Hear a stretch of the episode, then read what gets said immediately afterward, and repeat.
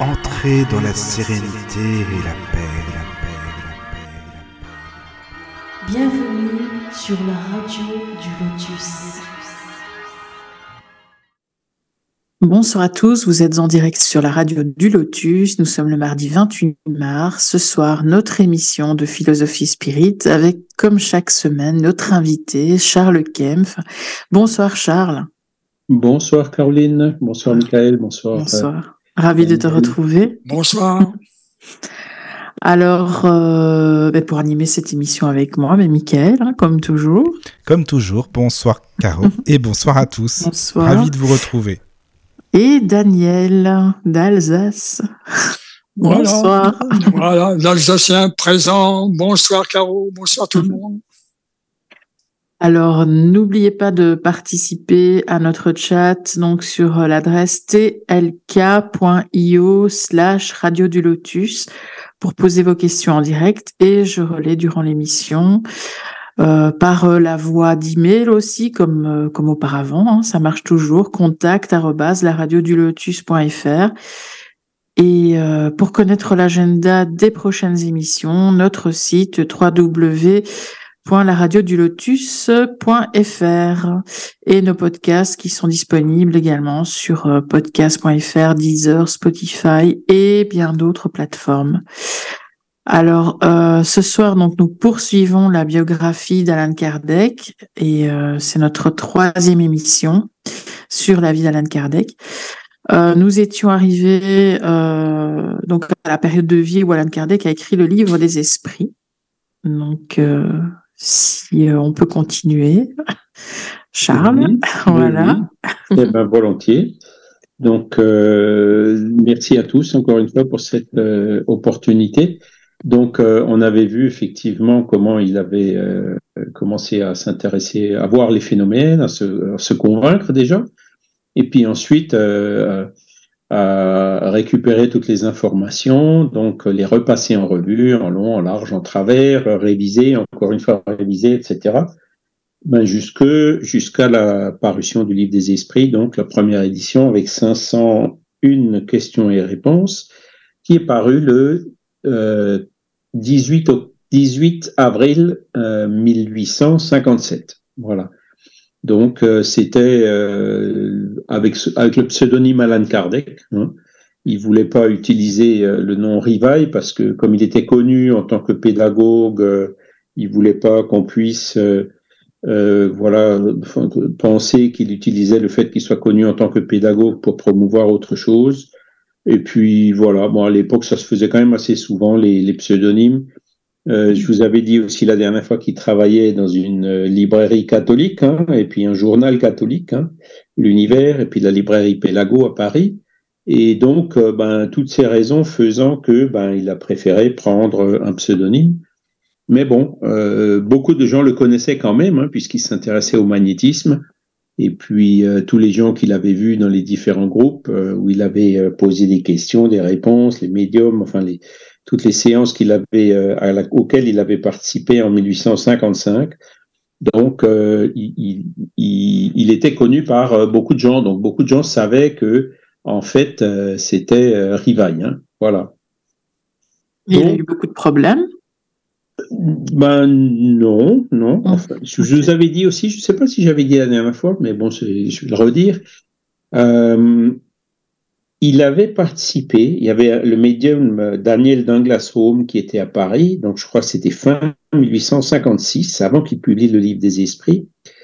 Et donc, il avait donné des représentations de, de, de, sa médiumnité, hein, effets physiques, donc des lévitations, les accordéons qui, qui jouaient tout seul en l'air, suspendus, les trompettes, euh, voilà, enfin, il y avait plein de, de, de phénomènes. Et notamment, euh, une des séances a eu lieu au Palais des Tuileries, en présence de Napoléon III et puis de, de hein, l'impératrice, et euh, qui avait invité à cette séance euh, ben, Hippolyte Léon Denisard Rivail, hein, qui, s'intéressait au sujet. Donc, le- l'empereur, en fait, il, il avait, alors même s'il ne le disait pas haut et fort, hein, je crois qu'il faut, c'est assez difficile de trouver des archives euh, qui, qui, qui montrent tout ça, hein, parce que ça avait été mis un petit peu, euh, euh, comment dire, en sourdine. hein. mais il était assez favorable au spiritisme. Il avait l'air lui-même, euh, bon, peut-être pas convaincu, mais voilà, et son épouse aussi. Et c'est ça qui fait que euh, ben Kardec, il était relativement tranquille euh, pendant toutes les années où il a travaillé à la diffusion du spiritisme euh, en France, hein, donc à Paris surtout. C'était entre donc entre 1857, hein, le livre des esprits, et son décès en 1869. Hein. Et d'ailleurs, euh, ce qui s'est voilà en il a euh, décidé aussi de faire euh, la revue Spirit. Donc, euh, il, participait à pas mal de, rencontres encore après le livre des esprits. Il était même un peu plus connu, je dirais. Hein. Il y avait un certain nombre de, de, de personnes, je vous avais parlé des magnétiseurs qui étaient spiritualistes. Hein. Entre eux, il y en avait un qui s'appelait Monsieur Pierrard.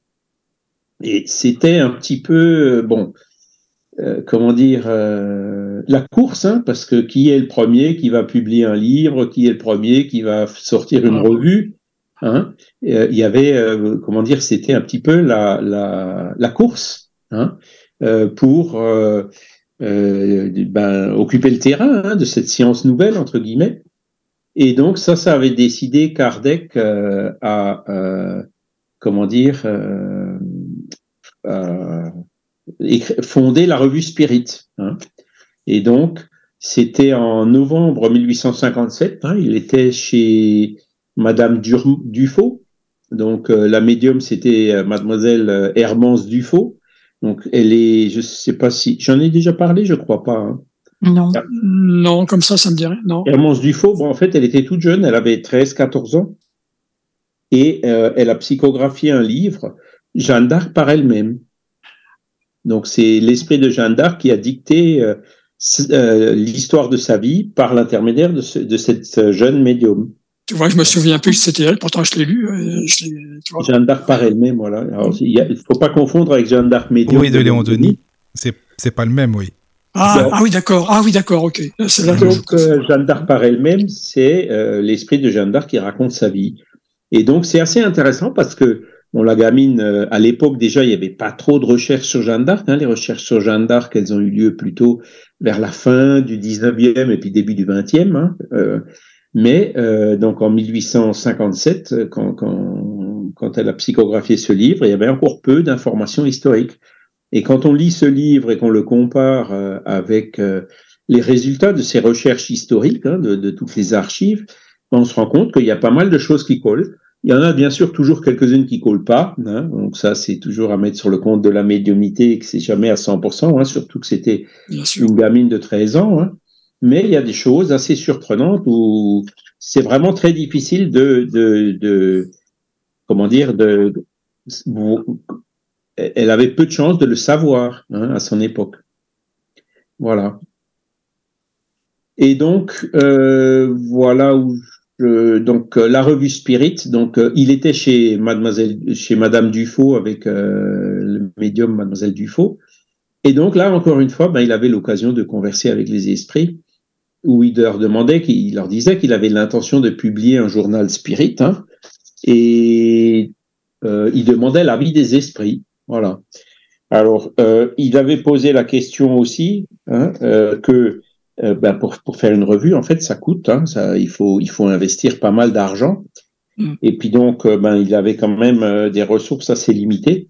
Et il avait, il a connu un, un monsieur qui est d'origine hollandaise, hein, Monsieur Tiedemann, qui vivait à Paris, pour lui demander s'il serait d'accord de vouloir ben, cofinancer la revue en quelque sorte. Ils auraient fait un espèce de partenariat pour fonder la revue. Et puis donc Monsieur Tiedemann, euh, il était assez incertain, il n'avait pas l'air décidé. Et à la fin, euh, ben, euh, c'est pour ça que Kardec a demandé est-ce qu'il faut que je compte sur lui ou pas? Et puis les réponses lui ont dit oui, oui, vas-y, hein, tu, tu, y parviendras, ça va te donner du boulot, l'idée est bonne, il faut la mûrir encore un peu. Hein. Et Kardec, il disait je crains que d'autres ne me devancent. Et dans ces autres, ben, il y avait justement le dénommé euh, Pierrard, hein, Monsieur Pierrard, qui en fait euh, a fondé une autre revue en même temps que la revue Spirit hein, de Kardec, il a fondé la revue spiritualiste. Donc, euh, en janvier 1858, hein, quand, quand, est paru le premier numéro de la revue Spirit, est paru aussi le premier numéro de la revue spiritualiste. Et puis, les deux revues ont fonctionné euh, en parallèle. Hein, donc, euh, la revue Spirit a été continuée après Kardec. Et M. Pierrard, lui, je crois qu'il est décédé, si je me rappelle bien, en 1879, hein, donc dix ans après Kardec, ou un peu plus tard, même dans les années 80. Et donc, la revue spiritualiste, elle a été publiée ben, jusqu'à à peu près cette, cette époque-là. Voilà. Et donc, euh, les esprits lui répondaient, oui, effectivement, il faut te dépêcher. Hein. les contenus étaient les mêmes à peu près les... Dans la même optique, les, contenus de, de ces Alors, revues? euh, Je vais y venir. Hein. ah, d'accord, ok, excuse-moi. Voilà, il y a parce que euh, euh, donc Kardec il disait ouais je demande pas mieux de me dépêcher mais le temps me manque hein. j'ai deux emplois qui me sont nécessaires donc il travaillait euh, à la librairie Pélago et euh, au journal d'univers hein, donc ça lui prenait quand même une bonne partie de la journée hein. je voudrais pouvoir y renoncer afin de me consacrer tout entier à la chose sans préoccupation étrangère hein. Euh, réponse des esprits, il ne faut rien abandonner pour le moment. On trouve toujours du temps pour tout. Remue-toi et tu parviendras. Donc, vous voyez, c'est toujours dans le même style des réponses qu'on avait vues avant. Hein, ouais, tout à fait. dernière, hein, c'était vraiment, euh, il, mettait la barre un peu haut et puis il, il, le challengeait. Hein. Réponse dois-je agir sans le concours de Monsieur Tiedemann? Réponse agis avec ou sans son concours. Ne t'inquiète pas de lui, tu peux t'en passer. Ah, donc voilà. J'avais l'intention de faire un premier numéro d'essai afin de poser le journal et de prendre date, sauf à continuer plus tard s'il y a lieu. Qu'en pensez-vous? L'idée est bonne, mais un premier numéro ne suffira pas. Cependant, il est utile et même nécessaire en ce qu'il ouvrira la voie au reste. Il faudra y apporter beaucoup de soins, de manière à jeter les bases d'un succès durable. S'il est défectueux, mieux vaudrait rien, car la première impression peut décider de son avenir. Il faut s'attacher en commençant surtout à satisfaire la curiosité. Il doit renfermer à la fois le sérieux et l'agréable. Le sérieux qui attachera les hommes de science et l'agréable qui amusera le vulgaire. Cette partie est essentielle, mais l'autre est la plus importante, car sans elle, le journal n'aurait pas de fondement solide. En un mot, il faut éviter la monotonie par la variété, réunir l'instruction solide à l'intérêt et ce sera pour tes travaux ultérieurs un puissant auxiliaire. Donc c'est assez intéressant cette réponse de l'esprit, hein, elle est assez longue. Hein. Oui. Donc euh, voilà, de, s'adresser à la fois au sérieux et au curieux, hein. c'est, je dirais, la bonne politique hein, pour euh, ouais, euh, clair, hein. en donner un peu à tout le monde. Hein. Je ne veux pas dire ratisser large, ça fait un peu péjoratif, mais qu'il y en ait un peu pour tout le monde dans la revue, c'est ce qu'il lui avait. Euh, alors éviter aussi la monotonie, Hein. Et c'est là justement où euh, Kardec s'est rendu compte que euh, voilà, juste publier euh, des communications reçues par des esprits par l'intermédiaire des tables ou la psychographie sans faire des commentaires dessus, ça c'était comment dire, c'est ça, c'était ça la monotonie, hein, parce que hein, alors qu'au contraire, non, des phénomènes.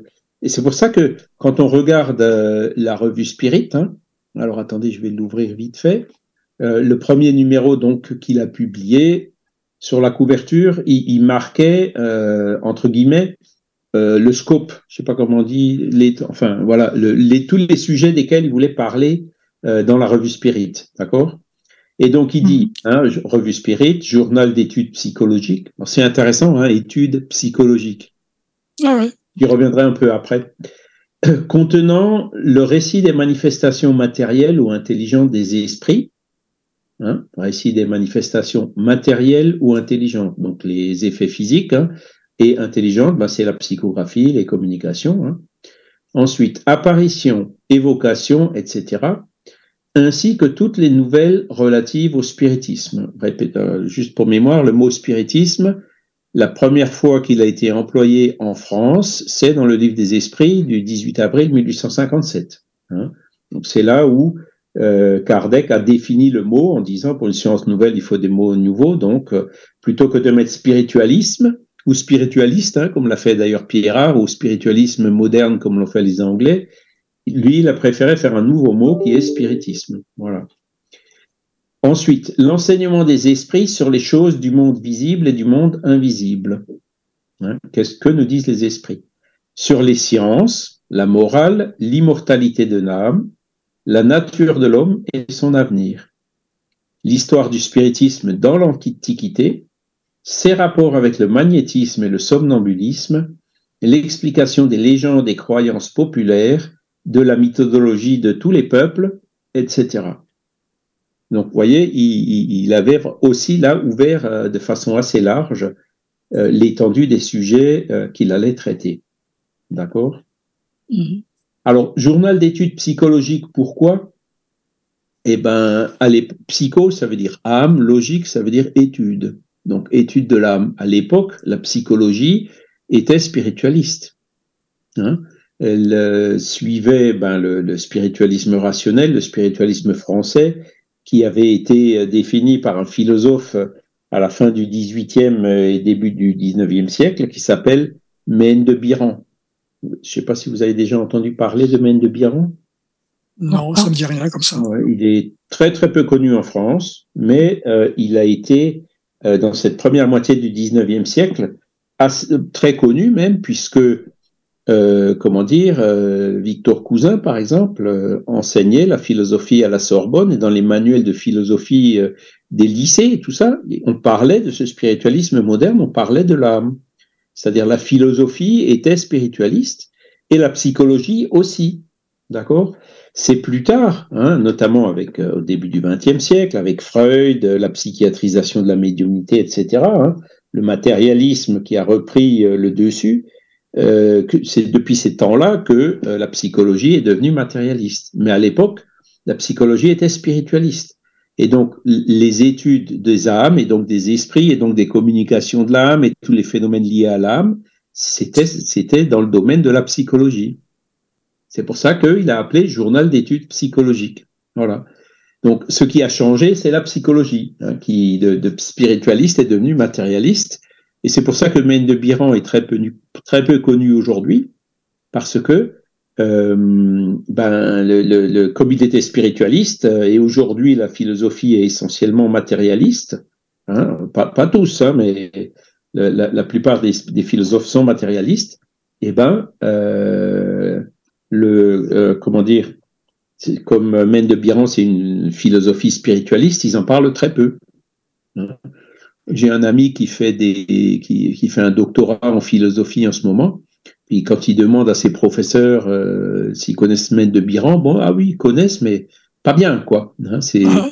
il y, a très très peu de documents, d'études qui ont été faites euh, sur lui. Et c'est pour ça qu'il est plus connu, en fait, euh, au Portugal et au Brésil, par exemple, puisque là-bas, cette philosophie spiritualiste, elle a perduré plus longtemps. Hein, elle a perduré jusqu'à la fin du 19e siècle, voire même le début du 20e siècle. Hein. Un des derniers philosophes qui était vraiment fameux français, qui était vraiment, qui, enfin, qui était assez ouvertement spiritualiste, c'était Henri Bergson. Hein, donc, qui est mort, euh, alors je ne sais plus exactement la date, mais dans la première moitié du 20e siècle. D'accord? Donc, pour revenir à la, revue Spirit, euh, ben voilà, euh, donc les esprits lui ont dit, vas-y, tu peux te passer de lui. Hein, et puis donc, bah, finalement, euh, bah, il a fait le premier numéro. Hein. Euh, hein, il, le dit lui-même, hein, je me hâtais de rédiger le premier numéro et je le fis paraître le 1er janvier 1858 sans en avoir rien dit à personne. Je n'avais pas un seul abonné, aucun bailleur de fonds. Je le fis donc entièrement à mes risques et périls et il n'eut pas lieu de m'en repentir car le succès dépassa mon attente. À partir du 1er janvier, les numéros se succédèrent sans interruption et comme l'avait prévu l'esprit, ce journal devint pour moi un puissant auxiliaire. Je reconnus plus tard qu'il était heureux pour moi de n'avoir pas eu de bailleur de fonds, car j'étais plus libre, tandis qu'un étranger aurait pu vouloir m'imposer ses idées et sa volonté et entraver ma marche. Seul, je n'avais de compte à rendre à personne, quelque lourde que fût ma tâche comme travail. On sait la, diffusion, enfin en nombre comme ça, non? On a une idée de alors oui, en, donc dans les lettres qu'on a retrouvées donc entre Amélie et, et, Rivaille hein, et Kardec, bah, ils étaient à 700 abonnés en 1862, 61, 62 par là. C'est déjà pas mal. Hein ah oui, oui, oui, oui. Disons, c'était suffisant pour assurer l'équilibre. Ouais, c'est Sans compter que, si tu veux, chaque fois, ben, il, il, reliait tous les numéros en, par année, hein, en un volume par année, et puis ces volumes se vendaient aussi euh, en plus, quoi, hein, mm-hmm. comme des livres, quoi. Donc voilà comment il a commencé la revue Spirit. Hein, donc y avait comme donc euh, le 1er janvier 1858, donc euh, huit mois après la publication du livre des esprits. Hein, et donc, cette revue lui a servi. Donc, déjà, il était libre de faire ce qu'il voulait avec, hein, donc, comme il vient de le dire. Et en plus, l'esprit lui disait, tu vas voir, ça, elle va te servir pour les, pour les autres livres que tu vas faire. Et effectivement, donc, euh, il recevait beaucoup de communications, il en publiait, il les commentait, il écrivait des articles, et donc il recevait les réponses, les commentaires des lecteurs. Et, donc, il, avait, c'était comme euh, une espèce de moyen de contact entre lui et puis la base, hein, les abonnés essentiellement. Mhm. Et donc, il recevait euh, du feedback, du retour euh, sur les différentes idées, et ça lui a permis quand même de, d'affiner pas mal de sujets pour les, les, livres qu'il allait publier dans la, par la suite. c'est un bon matériau hein, mhm. pour effectivement pour l'étude après. Hein. Voilà, donc la, revue Spirit, donc qu'on publie toujours aujourd'hui. Hein, donc on en est à la 165e année. Et on peut les trouver où, Charles, aujourd'hui Si on veut s'abonner, par exemple? On peut s'abonner ben, sur assokardec.fr. Ah, hein, d'accord. Vous pouvez trouver les numéros anciens et puis vous pouvez vous abonner, euh, voilà, euh, imprimer. Euh, on vend aussi maintenant les numéros sous forme digitale, en, en fichier PDF. Ah, ça c'est bien ça. Ah oui, on peut les avoir aussi en PDF, c'est bon ça, d'accord. Voilà. Oui, Alors c'est pas en e-pub, euh, c'est que c'est que du PDF, mais. Et qui est-ce qui, fait des articles, qui écrit des articles dedans? Il y a toi par exemple eh ben, il, y a, un comité de rédaction qui est composé de six personnes, si je me rappelle bien, oui. D'accord. Et ah donc euh, voilà, et on, a ben, la, personne dont je parlais qui qui est docteur en philosophie, il écrit pas mal d'articles dedans, et, lui il fait justement ces articles fouillés Hein, pour euh, pour euh, les, les, comment dire des, des pour euh, voilà qui qui enfin voilà qui pour pour les docteurs en philosophie par exemple. Hein. Oui oui. Non, mais c'est vraiment super intéressant si on peut s'abonner comme ça s'il y a des auditeurs qui sont intéressés. Donc c'est le mouvement spirit francophone qui le fait. Hein. lmsf.org ou pour s'abonner plus directement, bah, c'est assocardec.fr. D'accord c'est vrai que c'est intéressant de découvrir les revues Spirit de, de Kardec, hein, parce que quand tu les lis, euh, tu te dis tiens, bah, c'est marrant parce que c'est des, enfin, des brouillons en quelque sorte hein, pour les livres qui vont sortir. Donc je trouve que c'est toujours intéressant. Puis il y a tellement de d'articles différents. Moi, c'est ce que j'ai étudié en premier, les revues Spirit au final, tu vois. Et en 2005, oui, oui, avec Luc. Hein, avec les lectures et tout. Toutes les semaines, on faisait les lectures des revues Spirit, enfin pendant un bout de temps. Et je trouve que pour l'initiation au spiritisme, c'est bien parce qu'il aborde tellement de thèmes différents que c'est quand même intéressant de faire ça, tu vois. Oui, oui, absolument. et, on voit un peu, on accompagne un peu tout l'historique, euh, hein, les, premières idées, comment, comment elles se sont développées. Hein, euh, et, on peut voir les articles la première fois qu'il les a publiés dans la revue, et ensuite comparer avec les, les, les, les chapitres euh, du ciel et l'enfer ou des livres. Hein, et qui, ça nous permet de, euh, comment dire, de recherche, de, de voir qu'est-ce qu'il a changé dedans, quoi. Hein. Qui est-ce qui écrivait les articles C'est lui qui écrivait tout le temps Parce que souvent il dit euh, on, par exemple, nous, nous avons jugé que telle, je sais pas, par exemple, telle chose était appropriée ou non. Quand il dit nous, c'est les esprits et lui, par exemple, ou c'est d'autres personnes et lui? Oui, alors, en fait, non. Parce que, alors ça s'utilisait à l'époque quand on voulait parler de soi, mais sans vouloir trop se mettre en avant, on utilisait, euh, au lieu d'utiliser moi-je, on utilisait nous. Ah d'accord, oui, parce que je me suis toujours posé la question, tu vois. Voilà, c'était c'était une forme de de, euh, de, de comment dire de, de parler de, de soi. Formuler, d'accord. Parce que ça existe encore au Brésil pas mal, mais en France, c'est très très peu, ah très, très bah peu utilisé. On l'entend plus. Enfin, moi, parce que nous, c'est c'est qui? C'est voilà, c'est pas évident quand tu sais pas. Voilà, merci. Nous, hein. en fait, c'est lui. Et puis, alors évidemment, peut-être le fait d'utiliser nous, justement, ça permet de pas se mettre soi-même personnellement trop en avant. Oui, oui. Je Donc ça peut effectivement englober toutes les personnes, tous les collaborateurs, tous ceux qui hein, ont donné leur avis, etc. Oui, ceux qui ont donné des avis, voilà, effectivement. Voilà. Mm. En tout cas, je recommande aussi les revues, ça c'est sûr, vraiment. Voilà. Et donc, donc en 1858, donc il a fait, euh, le, donc c'est là où il a commencé quoi.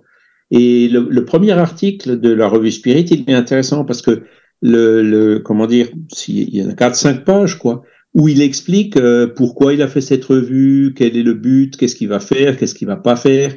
Par exemple, nous discuterons, mais nous ne disputerons pas. Hein? Il voulait pas rentrer dans des polémiques. Hein?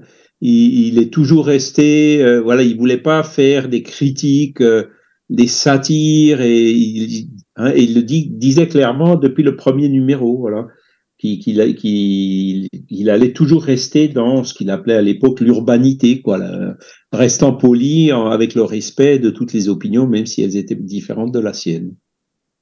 Et d'ailleurs, dans la revue Spirit, il a publié pas mal de d'articles de détracteurs. Alors évidemment, il y répondait derrière, mais c'est là où on peut mmh. voir qu'il y répondait toujours de façon polie et argumentée, quoi. C'est pas, pas avec des noms d'oiseaux, quoi, en gros. Hein, comme on peut le voir trop souvent euh, euh, ben, dans la presse euh, écrite ou sur les réseaux sociaux ou ailleurs. Hein. Voilà. Et donc, ben après, donc il, habitait à cette époque-là encore à la rue des Martyrs, hein, dans son mini appartement. Il faisait des réunions là-bas, donc il y avait jusqu'à, alors je, je sais plus, il disait 50 personnes dans un appartement qui faisait même pas 50 mètres carrés, quoi. il devait vraiment être hyper serré avec des gens dans le couloir et tout, quoi. Hein ah, l'hiver, il devait avoir chaud. ouais, voilà. Et donc, il y avait de plus en plus de monde qui venait. Et donc, là, il a dit, bon, euh, il faudrait que... Euh, voilà, essayer de trouver autre chose. un local. Alors, j'ai exagéré, hein, voilà. Ah oui dit depuis environ six mois, j'avais chez moi, rue des Martyrs, une réunion de quelques adeptes tous les mardis. Le principal médium était mademoiselle Hermance Dufaux. Bien que le local ne pût contenir que 15 à 20 personnes, il s'en trouvait parfois jusqu'à 30. Voilà, c'est 50, j'ai un peu C'est vraiment ouais, ouais, ouais, euh, quand même, hein. ça devait être exigu, il faut qu'il trouve une autre, euh, un local ou quelque chose de plus grand quand c'est comme ça. Voilà, voilà. Et donc, euh, euh, les, réunions, en fait, c'est comme c'est lui qui les dirigeait, c'est lui qui préparait les questions. Bon, c'était vraiment le, des réunions entre guillemets sérieuses, comme lui il les aimait, quoi. Hein, comme comme lui, c'est comme ça qu'il voyait les pas du tout pour la curiosité, mais euh, voilà. Hein, donc la haute portée des questions qui étaient traitées, euh, et donc, euh, parmi les visiteurs, il dit il y avait des princes étrangers et d'autres personnages de distinction. Hein. Donc, dans son pauvre petit appartement, là, rue des Martyrs, au, fond, deuxième étage à gauche. Hein. Voilà. Et donc, euh, ça allait plus. Hein. Et, et, c'est là où euh, les personnes qui venaient régulièrement, ils ont dit bon bah écoutez, on se cotise et puis on va louer un local plus grand. Hein. Euh, mais euh, pour euh, pouvoir se réunir à plus que 20 ou 30 personnes, à l'époque c'était 20, hein, se réunir à plus de 20 régulièrement, il fallait avoir une autorisation.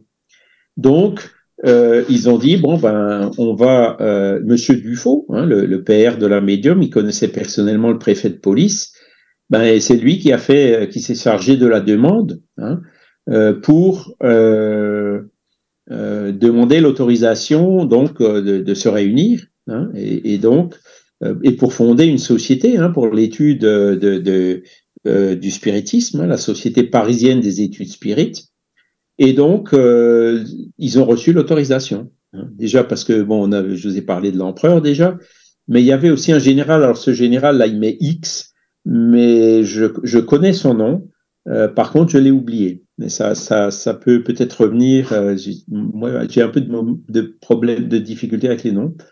Et donc, ce, ce général, donc, qui il avait aidé, hein, et donc euh, pour qu'il pour qu'il reçoive euh, l'autorisation hein, euh, en 15 jours au lieu d'une tramitation qui a duré trois mois, qui aurait pu durer au moins trois mois. Voilà. Et donc, c'est par là qu'ils ont constitué la société.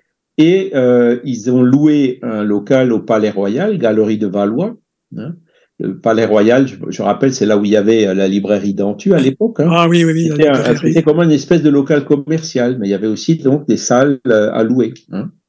Mm. Et donc, euh, cette société, elle est restée là-bas du 1er avril 1858 au 1er avril 1859. Donc, il y avait un, local un peu plus ample, donc qui leur permettait euh, de se réunir euh, tous les vendredis. Hein.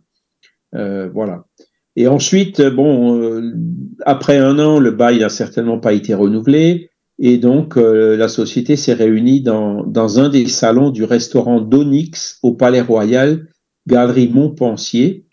Donc ça, c'était du 1er avril 1859 au 1er avril 1860. Voilà. Donc les deux premières années, la société elle a fonctionné euh, dans, au Palais Royal, hein, d'abord dans une salle et ensuite dans un des salons d'un restaurant qui était là-bas. Et c'est euh, ben, après le, le, 1er avril 1860, elle s'est installée dans le local à elle. C'est là où euh, euh Kardec a loué donc euh, un local et un petit appartement d'ailleurs, passage Sainte-Anne, numéro 59 à Paris. Donc il est sorti de l'appartement de la rue des Martyrs qu'il louait hein, et euh, il est allé habiter dans ce petit appartement passage Sainte-Anne. Et le week-end, en fait, il était euh, dans sa maison qui était au à la Villa Ségur, avenue de Ségur. Hein qui, je le rappelle, à l'époque, c'était la campagne. Voilà. Et puis donc, euh, à partir de, donc Passage Sainte-Anne, c'est là où elle est restée jusqu'à fin mars 1869, donc quand Kardec est décédé. D'accord? Voilà. Euh, bon, après, dans la société, c'est vrai qu'il y avait un peu, tout le monde pouvait un peu rentrer. Hein, il y avait des éléments peu homogènes. Hein, euh, voilà, des personnes qu'on acceptait un peu trop facilement, comme dit Kardec. Hein, et il y a eu pas mal de, de, de, difficultés, hein, et, ça lui a causé quand même pas mal d'embarras. Euh, donc, euh, avec les gens qui voulaient tout réformer, les gens qui voulaient récupérer la revue Spirit, euh, qui appartenait à Kardec, évidemment. et donc, il y a eu plusieurs révisions de statuts. Donc, là aussi, c'est des Brésiliens hein, qui ont fait une étude de, toutes les révisions qu'il y a eu sur les statuts. Et on a trouvé aussi pas mal de courriers échangés entre Kardec et certaines personnes donc euh, ou euh, qui voulaient réformer. Kardec expliquait pourquoi il voulait pas réformer au point où en 1860, bah, il a failli dire bah, si c'est comme ça, moi je m'en vais. Hein. Il a mmh. failli quitter la, la, la, Société parisienne des études spirites qu'il avait lui-même fondée à cause de ses pressions internes. Donc par après, les gens se sont, sont quand même, enfin la majorité est quand même revenue à lui. Puis les choses se sont un petit peu, entre guillemets, épurées, hein, les quelques perturbateurs sont sortis, et donc la société, elle a pu continuer à réaliser ses travaux, donc avec des réunions euh, tous les vendredis. Voilà. Donc ça, c'est pour la euh, Société parisienne des études spirites. Ensuite, en 1858, donc, il y a aussi autre chose qu'il a fait.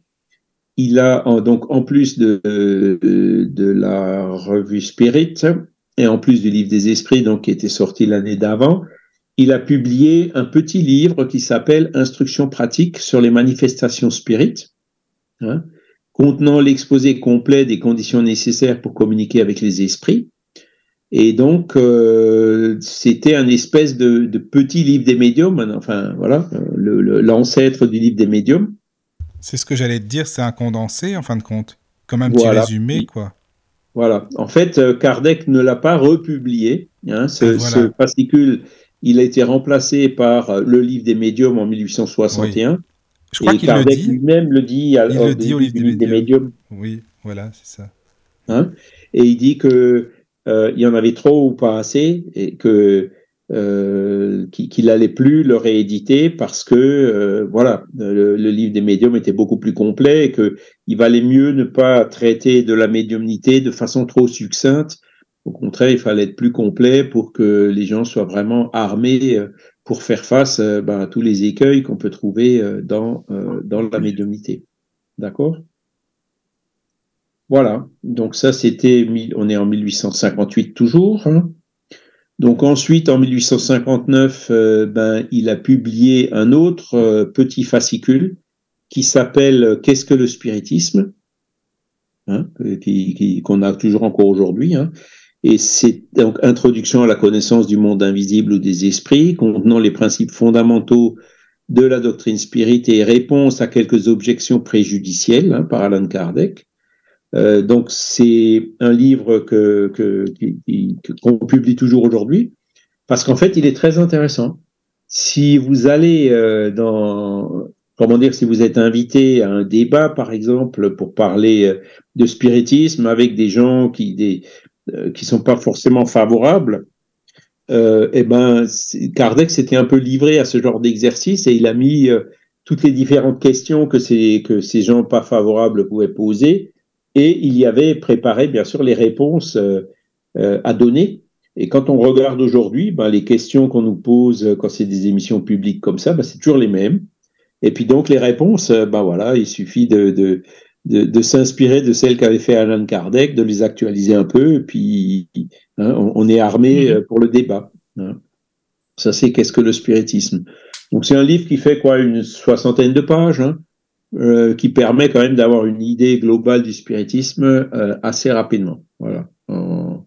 pour ceux qui, qui rechignent un peu à lire le livre des esprits qui fait 500 pages, commencer par celui-là, euh, c'est possible. Voilà.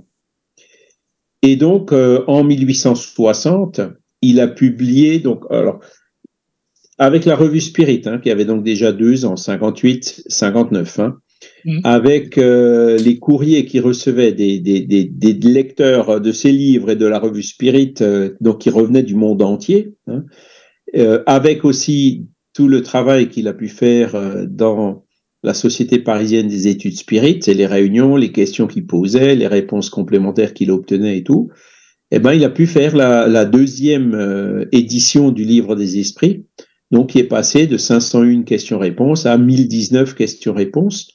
Et donc cette deuxième édition de 1860, c'est à peu de choses près euh, l'édition définitive, euh, celle qu'on a aujourd'hui. Voilà. Sachant que le livre des esprits, il y a eu 16 éditions. Hein, euh, de son vivant, la 16e édition de 1869. Et une édition, généralement, ça faisait 1000 exemplaires. Donc, vous voyez, ça faisait 16 000 exemplaires. Ça donne un ordre de grandeur de comment euh, le livre des esprits s'est vendu dans cet intervalle. Oui, c'est bien. Mais tu sais, Charles, je me suis toujours demandé, est-ce qu'on sait à peu près, parce que, hormis tout ce qu'il faisait, comme là tu expliques, les travaux spirit et tous les livres, mais c'était quoi ces. Enfin, je peux pas dire ses passions, mais ses hobbies? Par exemple, bah là, moi, c'est la radio, la musique, admettons. Mais lui, qu'est-ce que, par exemple, les journées où il avait envie de, de, se détendre un peu, est-ce, est qu'on sait comment il vivait? Qu'est-ce qu'il Autre que le spiritisme. Autre que le spiritisme, son mode de vie, puisque ça serait bien mhm. aussi. Euh, je sais pas si mhm. on le sait. Alors, il, était, je vous ai dit tout à l'heure, hein, il travaillait dans la librairie Pélago et catholique. Oui. Alors évidemment, ça avait fini par fuiter, hein, et il s'était fait repérer. Il savait que c'est lui qui avait publié le livre des esprits qui, était quand même un peu, euh, comment dire, euh, je, c'était pas encore l'évangile selon le spiritisme, hein, parce que c'est l'évangile selon le spiritisme qui a mis le feu aux poudres avec les catholiques. Mais bon, il, voyait ça d'un mauvais œil quand même, hein, parce que c'était pas l'Église, c'était pas l'Église l'intermédiaire entre l'homme et Dieu. Voilà, il y avait quand même quelques points fondamentaux que euh, qu'il avait sérieusement remis en cause dans, dans, dans ses premiers livres, hein, y compris la médiumnité que l'Église euh, interdit, etc., etc. Hein. Donc, il, avait fini par se faire repérer, et donc euh, récemment a été trouvée une lettre. Euh, le fameux Pierre il était aussi secrétaire du journal du magnétisme, hein, chez les magnétiseurs. Et il avait donné sa démission parce qu'il avait commencé la revue spiritualiste. D'accord? Et Kardec, il avait écrit une lettre euh, ben, aux, éditeurs de, ce, de cette euh, revue euh, magnétique hein, pour proposer sa candidature pour devenir le secrétaire de cette revue. Parce qu'il voulait donc arrêter de travailler pour les catholiques et il s'était dit, bon, en faisant la revue magnétique, je vais, être quand même avec des gens qui sont moins réfractaires à ce que je fais. Hein, parce qu'il partait toujours encore du principe à l'époque qu'il avait besoin euh, d'une source de revenus complémentaire qui pouvait pas se dédier complètement au spiritisme. Hein. donc, comme il est né en 1804, ben, en 1858, il avait que 54 ans. Et puis, mais encore à l'époque, il n'y avait pas de retraite, il n'y avait rien comme ça, quoi. Hein. Donc, il vivait de l'allocation de, de, certaines parties de la Villa Ségur, hein, euh, mais il vivait aussi, il avait besoin de ces deux emplois pour euh, euh, assurer ben, sa subsistance, quoi. Hein. Et donc, c'était, on ne sait pas exactement quand il a été entre guillemets remercié, hein, mais on pense que c'était en 1858, parce qu'en 1858 euh, on a trouvé euh, autre chose. Par exemple, il a fait euh, un prêt au Crédit commercial de France hein, de 16 000 francs, si je me rappelle bien, et en 1858, et en donnant comme caution, comme garantie, ben, le, sa propriété à la Villa Ségur. Hein, il l'avait acheté 10 000 francs, je ne sais pas si vous vous rappelez, hein, je l'avais dit la dernière fois. Oui, il me semble, ouais. Et bon, ça commençait à se valoriser euh, assez sérieusement dans le coin là-bas, quoi. Et puis donc, ça valait certainement déjà de 30 ou 40 000. Et donc, il a pu, euh, comment dire, la banque a donné la caution pour pouvoir euh, lui, lui prêter ses 16 000 francs. Et donc, avec ces 16 000 francs, ça lui a certainement donné un peu de, de, de quoi, ben, déjà pu payer de ça, de, de, avec ça euh, ben les, les, la, la, les livres et les fascicules, euh, la revue, euh, hein, le, le, le qu'est-ce que le spiritisme, etc. Et aussi de vivre. Hein, et, et, de, entre autres, alors ça c'est venu un peu après, en 1860, hein, de louer le local Passage Sainte-Anne. D'accord? Alors les membres de la Société parisienne des études spirites payaient certainement une cotisation pour pouvoir euh, participer aux frais, quoi. Mais il en était quand même, euh, pour pas mal de choses, de sa poche. Hein. Voilà. Et c'est pour ça qu'il a fait ce premier, ce premier emprunt de 15, 16 000 francs en 1858. Et il a fait un deuxième de 9 000 francs. Ouais, ça faisait 25 000 au total en début 1860. Voilà. Donc, début 1860, c'est quand il a publié la révision du livre des esprits. D'accord Alors après, qu'est-ce qu'il faisait euh, de, de, de, son temps libre, etc. Euh, ben, en fait, euh, quand ils étaient euh, Passage Sainte-Anne, non pas Passage Sainte-Anne, pardon, Passage Sainte-Anne, donc ils se, ils se dévouaient quasi exclusivement ben, au, au, spiritisme. Ils avaient quand même des amis qu'ils allaient voir de temps en temps, etc., hein, qui n'étaient pas forcément spirites. C'est ce que je Et me puis disais. Le week-end, oui. Oui, vas-y, oui. Oui, oui, non, je, te disais, voilà, c'est ce que je me disais. Il devait pas faire que ça quand même. Enfin, j'espère pour lui, parce que. Non, non, non. Hmm. Non, non. Et puis on le voit dans les lettres qu'il a échangées avec Amélie, ils avaient pas mal d'amis. Hein. D'accord. Des ah, amis dont on n'a jamais vraiment entendu parler dans le spiritisme. Mais ils passaient des week-ends ensemble, tu penses, oui. Hein. Et ensuite, voilà, les, les week-ends, bah, il allait euh, Villa Ségur. Et là-bas, ils avaient euh, un terrain avec des jardins, il y avait des, des de la vigne, il y ah avait euh, des arbres fruitiers, ils plantaient leurs légumes, euh, il y avait pas mal de choses. Ah oui, c'est hein, bien ça. Lui et Amélie, donc, qui, se, qui, se, euh, qui allaient passer leur week-end avenue de Ségur, hein, Villa Ségur, qui à l'époque était la campagne. D'accord. Et on connaît un peu son caractère ou non, sa manière d'être, avec ses amis, je sais pas, c'était quelqu'un de... comme, Enfin, je sais pas si on connaît un peu ou non. Oui, moi je pense que c'était quand même quelqu'un d'assez gai, assez joyeux. Oui, d'accord. Bon vivant, mais sans excès. Oui, c'est ce que j'allais te demander. Bon vivant, il aimait quand même, il aimait bien, je sais pas, manger les bonnes choses de la vie, quoi. Tu voilà, penses, il, était assez, euh, comment dire, il était pas mince, hein, il était quand même assez. Donc euh, oui, il aimait bien manger, ça c'est et Amélie, et, euh, Amélie aussi. Hein.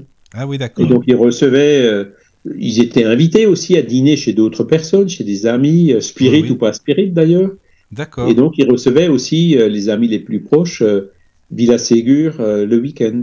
D'accord. Par exemple, la famille Delanne ou ah Didier, hein, le fameux libraire, ou voilà, les premiers spirites qui allaient là-bas. Ah oui, d'accord. Voilà. Donc euh, là, on est, euh, alors attendez que je ne me perde pas, en 1860. Hein. Alors en 1860, il, commençait à se demander, mais bon, euh, je vais où là hein, il, avait déjà quelques idées sur les autres livres qu'il allait publier. mais bon, il, s'appuyait quand même beaucoup sur les esprits pour euh, demander, euh, parce que hein, l'esprit de vérité lui avait promis qu'il allait être tous les mois à sa disposition pendant 15 minutes, hein, je peux vous rappeler. Et donc, euh, voilà, et il avait donc reçu de l'esprit de vérité qui lui, hein, disait, mais combien de temps ma mission va durer 1860, il avait déjà 56 ans, 56 ans. Et euh, bon, il savait bien sûr pas que ça allait encore durer neuf ans, quoi. Mais il se posait quand même la question.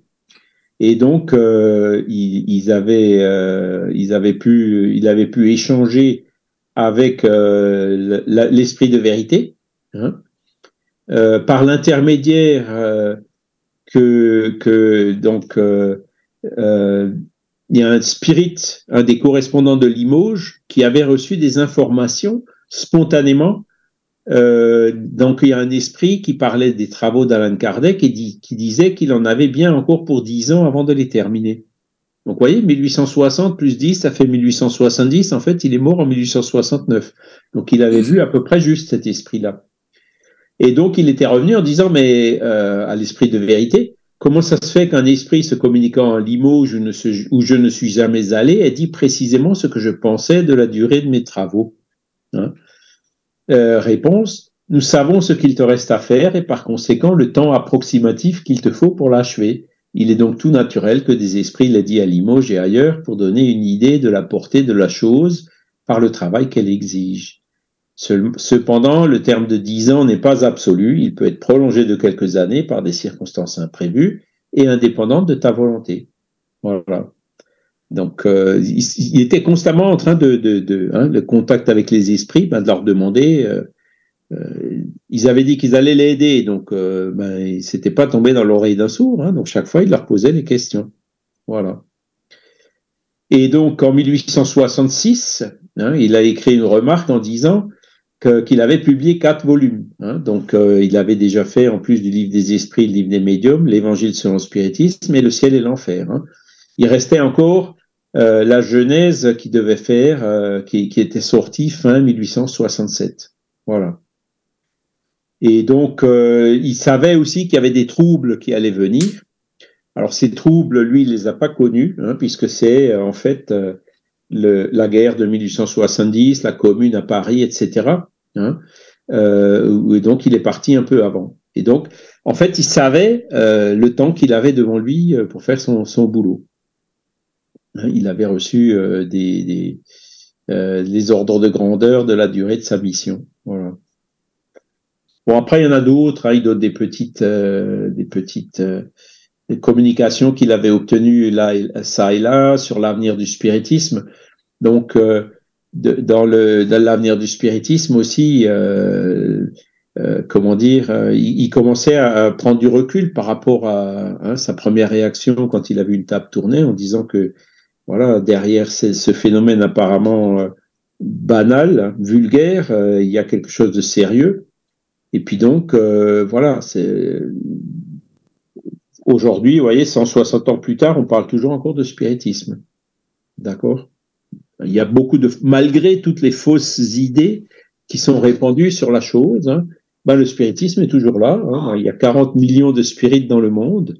Et puis donc, après les, les quatre ou cinq très grandes religions, ben, il y a le spiritisme qui vient avec ses 40 millions, hein, sachant que le, judaïsme, par exemple, il n'y en a que 30.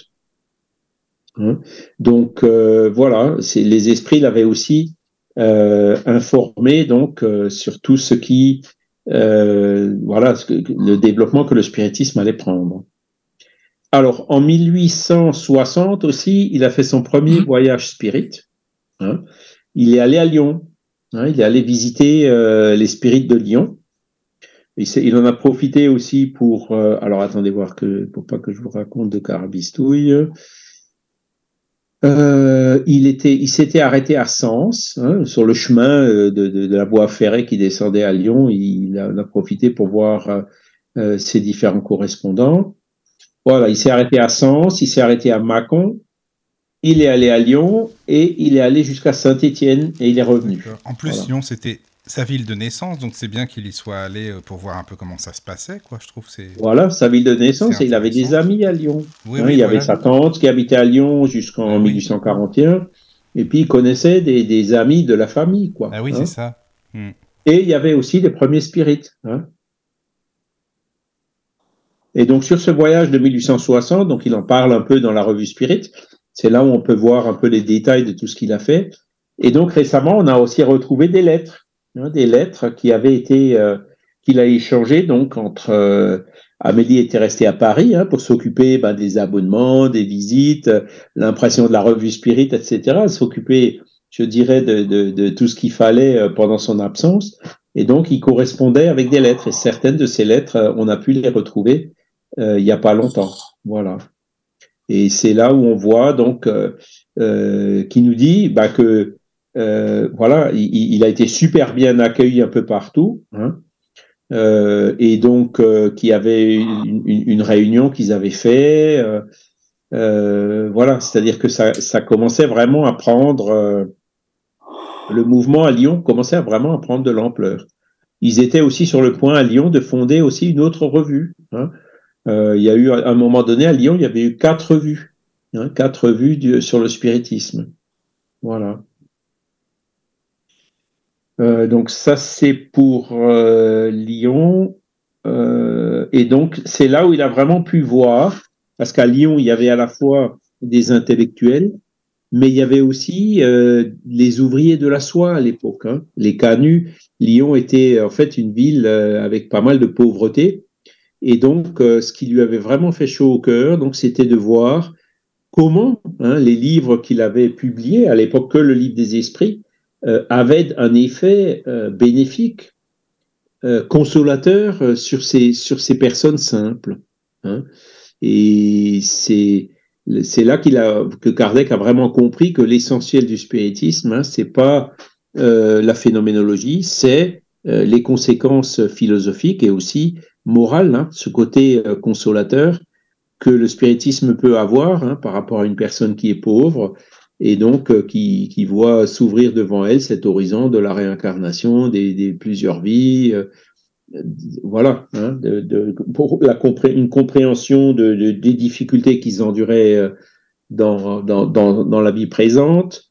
donc, tous ces aspects consolateurs donc euh, qui, qui, avait vraiment euh, pris racine euh, chez ces spirites à Lyon. Hein. donc il a pu voir ça de ses propres yeux. C'était un peu moins le cas à, Paris, bien qu'il y avait aussi pas mal de pauvres et personnes simples qui étaient spirites, hein, qui, qui, venaient à la Société parisienne des études spirites, où il y avait un mélange d'intellectuels, de gens aisés et puis de gens pauvres. Hein. Donc ça, c'est un autre miracle que fait le spiritisme. Hein, et voilà, donc euh, c'était son premier voyage en, en 1860. Voilà. Euh, il en a fait un autre en 1861. Hein, donc, alors le banquet, pardon, euh, juste 19 septembre 1860. Donc ils, ils, avaient organisé un banquet pour lui, et donc où il a pu euh, faire un discours. Hein, euh, et pas mal de, de, de des personnes des spirites de Lyon avaient aussi fait des discours en son hommage et donc tous ces discours ont été publiés euh, dans, euh, dans la revue Spirit, hein, les revues Spirit de, ben, de octobre et, et, novembre de cette euh, même année. Et il les remerciait évidemment parce que bon, il commençait, il, le voyait un peu comme un maître, comme un, leader, un chef, quoi. Et lui, ben, il, a toujours eu le réflexe de dire, je comprends que vos témoignages de sympathie s'adressent aux enseignements que je diffuse plus qu'à moi-même. Quoi. Oui, c'est ce que j'allais te demander, Charles. Il, il a jamais pris la grosse tête, par exemple Non, non, non. Ça, Et heureusement. Hein. Oui, voilà, c'est oh, ça. Oh, oui, oui. Mm, mm. Euh, heureusement. Parce que, voilà, s'il avait pris la grosse tête, c'est sûr qu'il aurait pas fait la mission qu'il aurait dû faire. Non, mais voilà, c'est ça. Mais il y en a plein, tu sais, à sa place qui auraient sûrement été comme ça. Hein. Faut pas... il avait cette, euh, cet équilibre euh, vraiment bien, bien dimensionné. Quoi. Voilà. Puis un autre qui a jamais pris la grosse tête et à qui ça a réussi, ben c'est euh, Chico Xavier. Hein, c'est oui. un peu euh, dans, dans, un autre domaine, hein, puisque lui c'était surtout la médiumnité. Mhm. Mais bon, il n'a pas succombé à cette idolâtrie qui s'est immédiatement construite autour de lui. Hein. Ça, c'est humain. Et c'est très, très difficile d'y résister. Kardec a su y résister, et puis Chico aussi. Hein. Voilà. Alors, qu'est-ce qu'on peut encore dire euh, sur le voyage spirit euh, de 1860 euh, Ben voilà, donc on va passer tout doucement à l'année suivante. Je regarde vite fait. 1861, donc 1861, en janvier, donc c'est là où il publie le livre des médiums. D'accord? Spiritualisme expérimental, hein, guide des médiums et des évocateurs pour faire suivre au livre des esprits. Hein, donc, euh, première édition, janvier 1861. D'accord? Alors, en parallèle de ça, euh, il, il, a quand même publié des révisions de ses livres didactiques. Hein. Donc, vous voyez, par exemple, les dictées du premier âge par Rivaille, donc il y a une nouvelle édition en 1862. Grammaire normale pour les examens avec Lévi Alvarez, il y a aussi une édition en 1862. Hein. Euh, et donc, euh, même avant, hein, il y avait, euh, comment dire, dictée normale pour les examens, 1859. on peut trouver grammaire normale des examens avec Lévi Alvarez, 1860. Et on peut trouver en fait tous ces exemplaires dans, le catalogue de la Bibliothèque nationale de France. Donc en fait, il, donc il travaillait plus chez Pélago, mais euh, il, il en profitait quand même pour réviser euh, ses livres euh, en pédagogique et puis ça lui rapportait certainement aussi euh, de quoi vivre. Voilà. Alors, le livre des médiums, donc voilà, alors c'était la première édition, donc il, a eu pas mal de succès, évidemment, hein, beaucoup de gens attendaient ce livre. Et donc, euh, il a fait une révision. Alors attendez voir que je regarde. C'était en 1862, oui. Euh, c'était 61 ou 62, je me souviens plus. C'était la même année ou l'année suivante. bon, je, regarderai puis je vous le dirai. Hein. Mm-hmm. Donc euh, le livre des idiomes, oui, non, c'était en 1862. Donc il y a eu une deuxième édition qui a aussi été revue et complétée par rapport à la première édition. Toujours pareil, en, en recevant le retour de tous les, de tous les lecteurs hein, euh, et les informations complémentaires lui permettaient donc de, de, faire cette deuxième édition du livre des médiums en 1862 qui était l'édition définitive. Et le livre des médiums, il y a eu 11 éditions. Hein, la onzième est sortie en 1869, donc voyez 11 000 exemplaires du livre des médiums, hein, comparé aux 16 000 du livre des esprits. D'accord?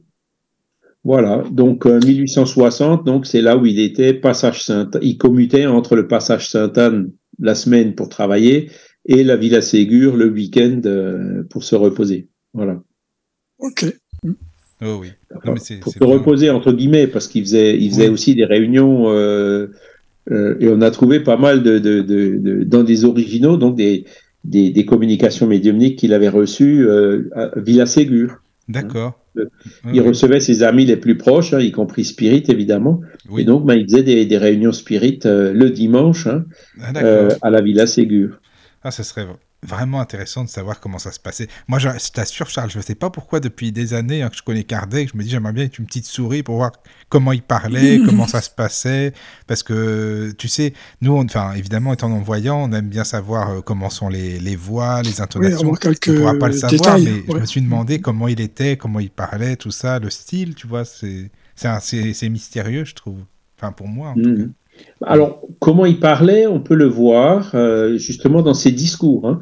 Donc, euh, le voyage Spirit en 1860, le discours qu'il a fait au Spirit de Lyon, il est publié dans la revue Spirit. Donc, c'est, alors c'était, son discours. Hein. C'était un, comment dire, un discours qu'il, avait préparé. Il avait des feuilles, il le lisait. Hein. Et, donc là, en fait, ces discours sont euh, extrêmement denses. Il y a, il y a vraiment beaucoup, beaucoup de choses. C'est euh, comment dire, c'est un peu, un peu comme ces livres, quoi. Hein. Il n'y a, y a, pas une phrase pour rien, il n'y a pas un mot inutile. Euh, tout est vraiment extrêmement dense euh, et, et euh, relativement résumé, quoi. Il n'y a pas beaucoup, il n'y a pas de blabla ni dans ces discours ni dans, dans ces livres. Hein. Chaque fois qu'on les relit, hein, même moi-même, hein, après les avoir lus dix fois, je les relis, de temps en temps, je tombe sur un passage en disant, bah tiens, tu vois, là, j'avais pas percuté. J'avais certainement lu, je me souviens même de l'avoir lu, mais j'avais pas percuté, j'avais pas compris. Euh, comme d'un coup, la dixième relecture, on le comprend, quoi. Et Kardec, en fait, c'est un peu ça. Alors, Caroline, n'hésite pas hein, s'il y a des questions, euh, parce que là, j'avance. Ah, il y a beaucoup de questions, mais oui, mais je pourrais peut-être les poser à la fin. Je ne sais pas si je vais te couper en... dans le cheminement. Oui, on peut. Alors, je continue encore un peu. Hein. Oui, d'accord. Donc, 1860, il avait fait ce premier voyage. Hein. Euh, et en 1861, donc, il a fait euh, un deuxième voyage. Alors, à Saint-Étienne, juste euh, ouvrir une parenthèse, il avait vu en fait, parce qu'il allait aussi voir des cas pratiques, hein, des cas d'obsession. à Saint-Étienne, notamment, il y avait eu une médium à transfiguration. Donc, cette médium qui, alors il en parle dans la revue Spirit, hein, qui se transfigurait et qui, euh, en fait, c'était euh, un frère euh, qu'elle avait, qui était plus jeune qu'elle, euh, qui est décédé. Et donc, quand elle se transfigurait, elle avait vraiment le visage de son frère et aussi son corps qui se réduisait, qui, qui avait une taille plus petite. Même le poids, ils avaient pesé, hein, la, la, médium, elle avait le, un poids aussi qui était plus faible que son poids normal. C'est fou. Une médiumnité à, à, transfiguration assez remarquable. Et donc, il, il, le décrit donc dans, dans, la revue de 1860. Voilà. Ça existe encore? Ben, ça doit exister, ouais. Ça, alors c'est c'est pas courant. Hein, euh, je me suis, ça, c'en est un de ces phénomènes. Donc lui, évidemment, les esprits s'arrangeaient pour que, ben, quand il allait quelque part, il puisse vraiment voir les trucs, euh, les, les, je dirais les, les médiums assez exceptionnels, quoi. Mmh. Euh, bon, il y a la transfiguration du Christ, hein, ça s'est produit euh, il, y a, il, y a, très longtemps, et euh, ça se produit, on voit encore de temps, mais assez rare, hein, des récits aujourd'hui de, trans, de transfiguration. Moi, j'avais jamais entendu parler. Ouais, ouais, ouais, ouais. ben voilà. Non, donc c'était c'était à Saint-Étienne, hein, voilà. Euh, donc on était en 1860, 1861, donc on a vu en fait qu'il a fait un voyage à Cherbourg. Par contre, on, a trouvé le billet de train qui est bien à son nom avec sa signature, hein, valable entre le 31 août et le 20 septembre 1861. Euh, mais on ne sait pas euh, où il est allé, qui l'a vu là-bas, on ne sait pas. La seule chose qu'on sait, c'est que il a fait ce voyage aller-retour.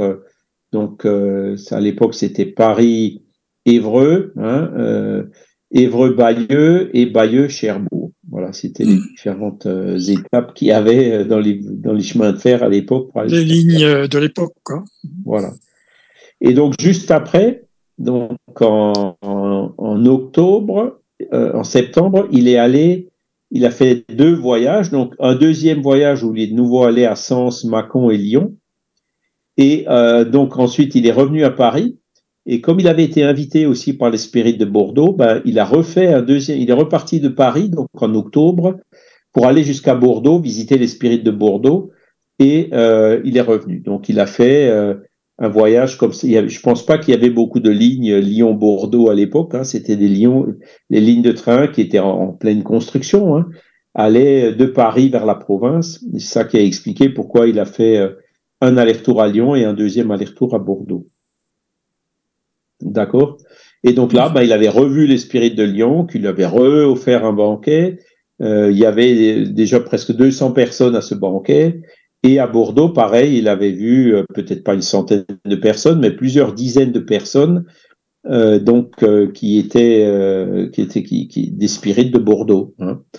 Alors bon, là aussi, on a trouvé plusieurs documents hein, qui en parlent donc euh, les lettres d'Alan Kardec à Amélie Boudet et les lettres aussi de Amélie Boudet à Alan Kardec. Donc les, les correspondances qu'ils échangeaient. Et donc il a fait des comptes rendus dans la revue Spirit d'octobre et de novembre 1861. Donc on voit par euh, déjà ces deux voyages hein, et le troisième qui, qui va venir euh, l'année suivante. Donc il se préoccupait beaucoup d'aller voir les gens, le mouvement spirit naissant, aider à la formation des groupes, répondre aux questions, donner des conseils.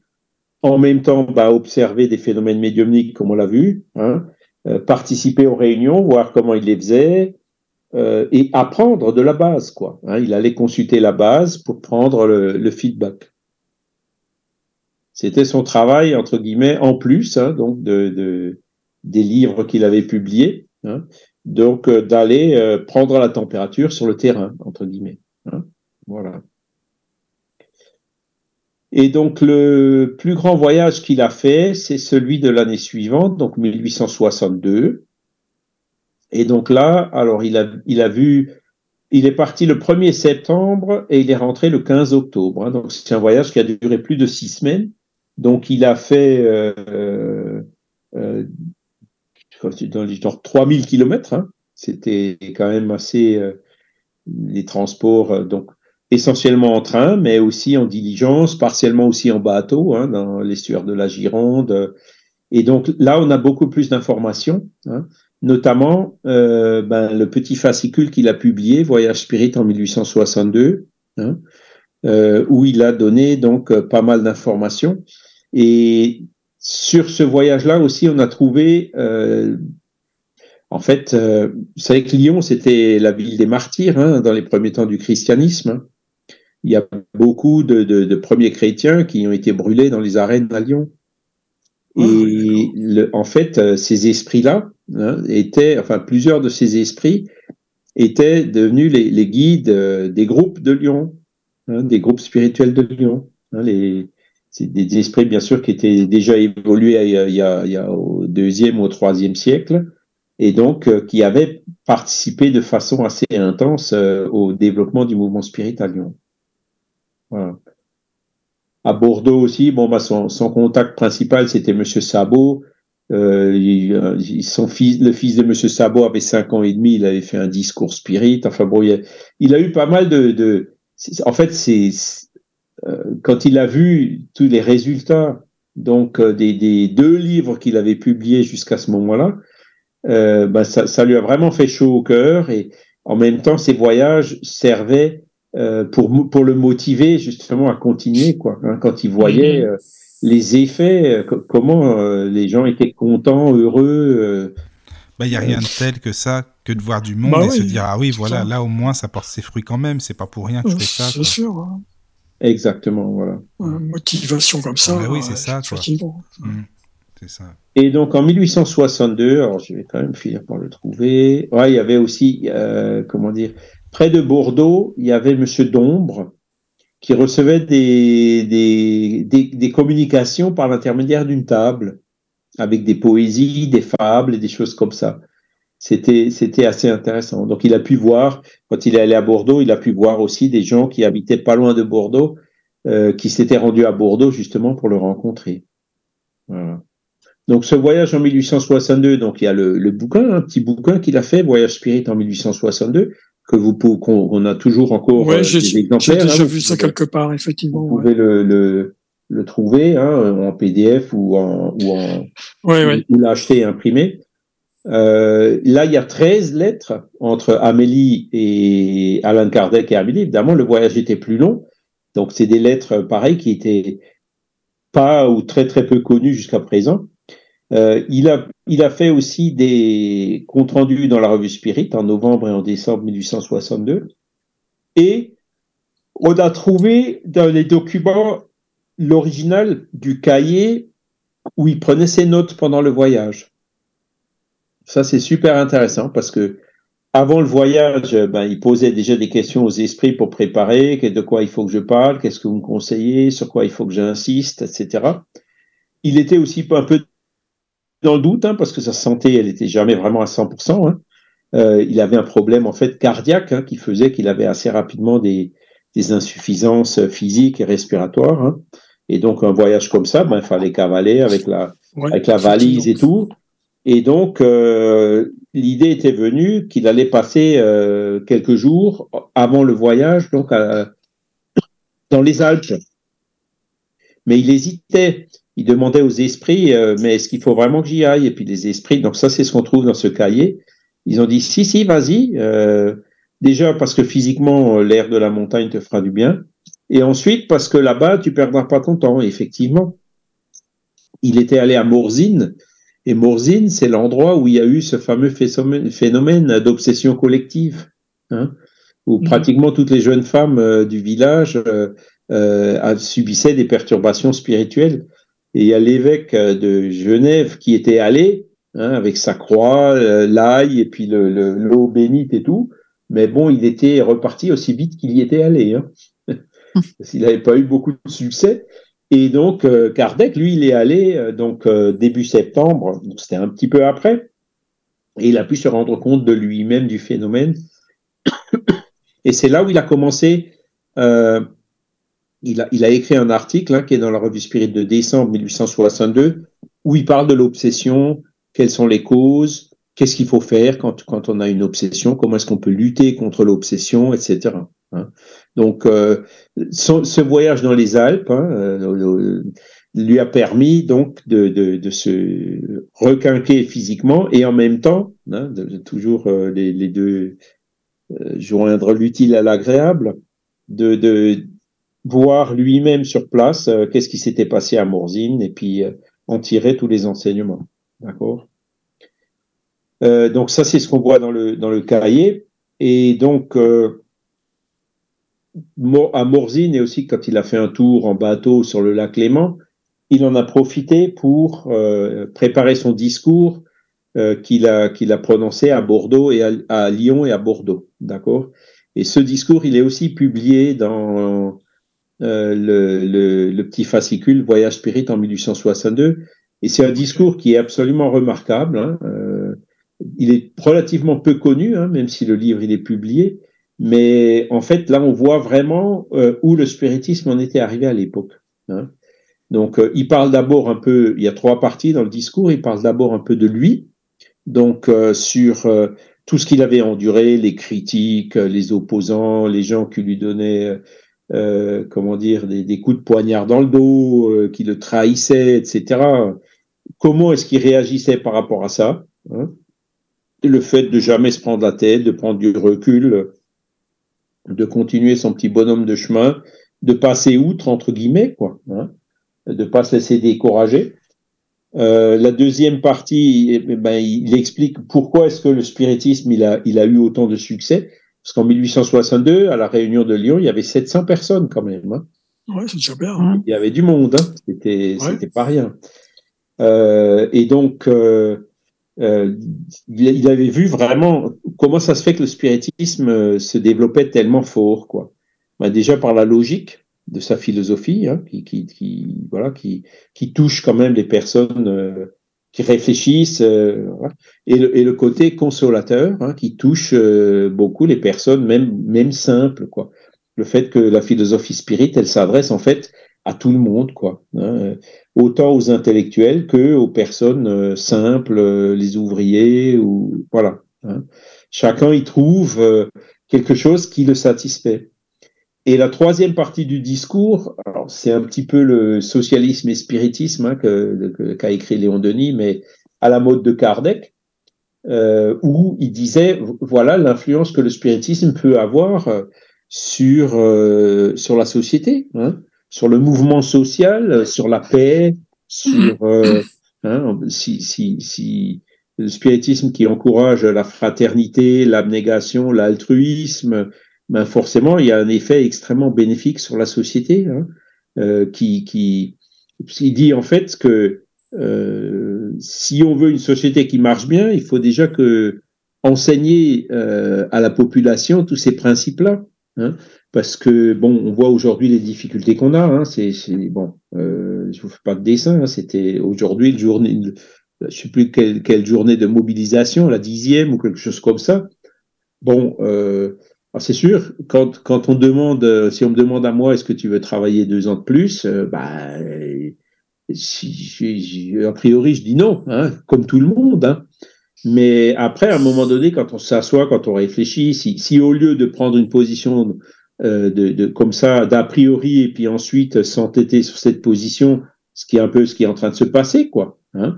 Euh, si on s'assoit et qu'on réfléchit, on se dit bon bah attends, euh, qu'est-ce qu'on veut sauver, qu'est-ce qu'on veut pas sauver, qu'est-ce qui qu'est-ce qui marche, euh, est-ce que c'est à l'équilibre ou pas, d'où vient l'argent, quand on regarde un peu les chiffres de la démographie et tout, ben, on se rend compte. Moi, quand j'étais jeune, les gens partaient à la retraite à 55 ans, 57 ans, quoi. J'ai pu partir qu'à 62 ans. Bon, demain, il faudra que ce soit 64 on peut comprendre quelque part. Mais pour ça, il faut s'arrêter, il faut réfléchir. Si on prend le truc avec passion, voire un peu avec un peu d'égoïsme, eh ben on va dire non. Hein.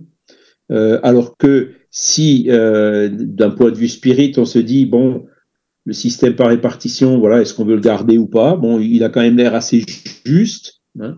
Le système par capitalisation, alors je, sors un petit peu du domaine, mais bon, c'est Kardec en a parlé euh, pour montrer l'effet justement de, de l'altruisme, hein. parce que un système par capitalisation, ben, ça, moi je connais, j'ai eu des amis américains qui étaient euh, de, de, dans l'entreprise où je travaillais, ben, il y en avait un à 72 ans, il était encore au travail. Je lui dis, mais comment ça se fait qu'à 72 ans, tu es encore obligé de bosser? Il me dit, ben mm-hmm. voilà, j'ai mis, euh, comment dire, tout l'argent pour ma retraite euh, dans un fonds de pension et le fonds de pension a fait faillite. Voilà. Donc si je travaille pas, j'ai rien. Alors bon, est-ce que c'est ça qu'on veut? Mettre l'argent dans les banques? Moi, personnellement, je suis pour le, système par euh, répartition qui est quand même beaucoup plus juste. C'est ceux qui travaillent qui payent la retraite de ceux qui sont à la retraite. Hein, Mais pour ça, il faut trouver un équilibre. Il hein. faut que euh, les montants correspondent. Et comme les gens vivent de plus en plus vieux, tout le monde, hein, pas que. Voilà. Après, euh, ben, il faut, à un moment donné, il faut ajuster un peu si on veut, si on veut que le système continue. Donc, expliquer comme ça, ben, moi, je, si c'était, si je devais refaire, je dis bon, ben, ok, je comprends. Donc, euh, j'accepte, euh, bon gré mal gré, de travailler jusqu'à 64 ans pour sauver le système. Mais c'est pas ce qu'on voit. Après, c'est hein. même pas le système aussi. Tu sais, c'est si c'est toujours les mêmes qui s'en mettent plein les poches. Enfin voilà, il y a ça aussi quoi. Oui, moi, je comprends les gens. Mais... Enfin, je... voilà. Quoi. Alors, si, le système par capitalisation avec les banques, euh, c'est pire. Hein oui, Parce ça. que la répartition, c'est quand même géré par par l'État. Euh, ce, ce, que les gens cotisent, euh, ça va vers les gens qui sont à la retraite. Hein, donc là, il n'y a, pas beaucoup d'intermédiaires. Il faut gérer le système, évidemment. Hein, il y a la participation des, des on peut faire participer des syndicats. Hein, euh, et, donc, pour, gérer tout ça, pour, pour euh, vraiment le faire dans toute transparence, hein, qu'il n'y ait personne, évidemment, qui s'enrichisse au passage. Hein. Et donc, c'est là où on se rend compte que, bon, le, ce serait quand même mieux de s'asseoir et puis de dire, bon, attendez, c'est vrai, c'est pas une bonne nouvelle. Hein, c'est un, personne veut travailler plus. C'est une pilule qui est difficile à avaler, mais à partir du moment où on comprend, hein, euh, eh ben, on finit par, euh, par l'accepter parce que euh, il y a cette, euh, comment dire, surtout quand on remplace l'égoïsme, qui est quand même encouragé en ce moment par beaucoup de personnes. Hein, combien de personnes cherchent, voient d'abord leur intérêt personnel avant de voir l'intérêt collectif dans nos sociétés? Eh bien, voilà le résultat. Hein. Les personnes qui sont censées s'entendre, censées discuter et qui n'y arrivent pas, eh ben, euh, on tombe dans des systèmes euh, qui sont de plus en plus difficiles, qui sont de plus en plus euh, extrémistes, qui sont de plus en plus radicaux, et, et on n'y arrive pas, quoi. Hein. Donc, quand on voit, par exemple, Kardec dans son discours, il dit un système ne vaut rien si les gens. il faut d'abord que les gens, comment dire, comprennent l'intérêt collectif et fassent passer l'intérêt collectif avant leur intérêt individuel, donc cette abnégation. Et avec cette abnégation, tous les systèmes fonctionneront, d'accord? Alors qu'avec l'égoïsme, aucun système ne fonctionnera. En gros, c'est ça qu'il dit. Hein. Et Léon Denis l'a bien répété hein, en étudiant le socialisme qui était venu à l'époque avec Jean Jaurès et tout ça, hein, Karl Marx. Euh, et donc, euh, Léon Denis en est arrivé exactement à la même conclusion. Eh ben, la, troisième partie du discours de, de Kardec en 1862, c'était sur ce sujet-là. Alors, ce qui est intéressant, c'est que euh, autant à Paris, il n'avait jamais de problème, euh, comme on l'a vu tout à l'heure, euh, pour, faire des réunions, pour publier des livres, etc. Autant à Lyon, jusqu'en 1861, ça allait, mais en 1862, c'était beaucoup plus compliqué. Hein. La réunion, ça devait être euh, de mémoire le jeudi, hein, 17 euh, septembre. Et puis, ben, le, la veille, le mercredi 16, ils n'avaient toujours pas l'autorisation. Hein. Donc, ils étaient allés euh, avec les, les spirites lyonnais, et puis lui et Kardec aussi, voir la personne. Ils avaient, ils s'étaient tout de suite rendu compte que le gars, il, il jouait pas franc jeu avec eux, quoi. Il disait, oula, euh, moi, c'est, c'est, le préfet qui donne cette autorisation. Le préfet en voyage, il rentre que vendredi. Aïe, aïe, aïe, la réunion, c'est jeudi, on fait comment hein? Et donc, c'est intéressant de voir tout ce qui s'est passé. Alors, euh, devant la difficulté, évidemment, Kardec aussi qui demandait, posait la question aux esprits, qu'est-ce qu'on doit faire? Et les esprits qui avaient clairement ouvert le jeu à, l'époque en lui disant, bah tu vois, ce, bonhomme-là, en fait, euh, il pense, comme il n'est pas très bien vu en ce moment par sa hiérarchie, qu'ils vont profiter de cette réunion spirit, enfin d'un prétexte, pour le virer. Hein. Donc c'est pour ça que lui, il fera rien. Donc, n'allez pas voir lui, allez voir un autre. Hein. un autre qui était un peu plus ouvert par rapport au spiritisme. Et, il avait donné toute une série de conseils comme ça, hein, en disant aussi que, par exemple, il y en avait un troisième qui lui aussi euh, les aidera pas parce qu'il est euh, coquiner avec l'évêque de Lyon. Et l'évêque de Lyon, évidemment, il a fait tout ce qu'il a pu, il a joué toutes ses cartes et toutes ses influences pour que l'autorisation ne soit pas donnée. D'accord? Résultat des courses, euh, donc ils avaient suivi euh, le conseil des esprits d'aller vers la personne euh, que les esprits avaient indiqué qui serait favorable. ils les ont fait poireauter un peu dans, donc le, jour même de la réunion dans l'après-midi, hein, dans les bureaux, disant qu'ils avaient perdu la demande et ensuite ils l'avaient retrouvée. Et puis d'un coup, bon bah ils ont reçu, comment dire, il y avait déjà la télégraphie à l'époque. Hein. Ils avaient reçu la réponse de Paris qui disait Laissez, faites comme nous, laissez-les faire. Et à partir de là, le gars qui leur était quand même favorable, il a signé l'autorisation et donc euh, ils ont pu se réunir le soir même. Alors c'est là où on voit euh, ben, les difficultés qu'il avait, par exemple à Lyon, et combien les esprits ont aidé. Hein. Mais en fait, il n'y a pas que ça. Hein. Il y a y a quelque chose de plus c'est que euh, le 16, donc la veille, il y a le maréchal Castellan qui, qui est décédé. Euh, maréchal Castellan, c'était un, général de l'armée de Napoléon, qui était à Napoléon Ier, hein, qui était à la retraite et qui était un homme très influent à Lyon. Quoi. Eh ben, il est mort subitement le 16. Et, là aussi, Kardec, euh, ben, dans, une des réunions spirites qui avait eu lieu le soir là à Lyon, il a demandé aux, esprits comment ça se fait que le maréchal Castellane, il est mort là subitement. Et puis les esprits qui lui répondent, bah tu vois, euh, pour que la réunion puisse se faire, on a anticipé de quelques jours son retour dans le monde spirituel. Alors là, c'est complètement dingue. Et ça, ça, alors évidemment, Kardec l'avait pas publié à l'époque, mais c'est ce qu'on peut voir euh, dans ce fameux carnet de notes qu'il avait pris. Alors il a dit, mais, mais comment ça se fait? Ben Justement, alors ils ont dit, mais euh, parce que Castellane, en fait, lui aussi, il était euh, accoquiné avec l'évêque et il était très influent et contre le fait que cette autorisation lui soit donnée.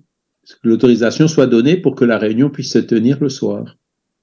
Et donc, ben, les esprits, euh, voilà, ils ont dû certainement parlementer avec l'esprit du maréchal pendant son sommeil ou quelque chose comme ça, en lui disant, regarde, là, tu es sur le point de faire euh, quelque chose qui pourrait peut-être te porter tort dans l'avenir, donc euh, euh, pour éviter que tu le fasses, tu peux revenir un peu avant chez nous. Et puis l'esprit du maréchal a certainement dit oui. Voilà comment ça a dû se faire, hein, tout en respectant le libre arbitre du, maréchal, évidemment.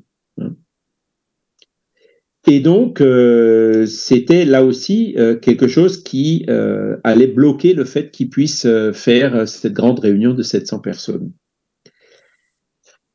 Et donc, quand, quand l'autorisation a été donnée, il y a eu des conditions en disant, voilà, il y a trois personnes, hein, donc le chef de la police, représentant de la préfecture et trois personnes connues des, des autorités lyonnaises qui devaient participer à la réunion. Alors évidemment, oui, bien sûr, bienvenue. On va les mettre à côté de nous, devant, euh, sur la table. Hein. Et donc, ces, trois personnes étaient venues. Et donc, euh, quand ils sont arrivés dans la salle, évidemment, Rivaille, euh, Kardec était déjà là avec les spirites lyonnais. il y avait déjà pas mal de gens dans la salle. Et quand le, chef de la police est arrivé, bah, il, y avait une porte sur le côté qui était malheureusement fermée. Hein.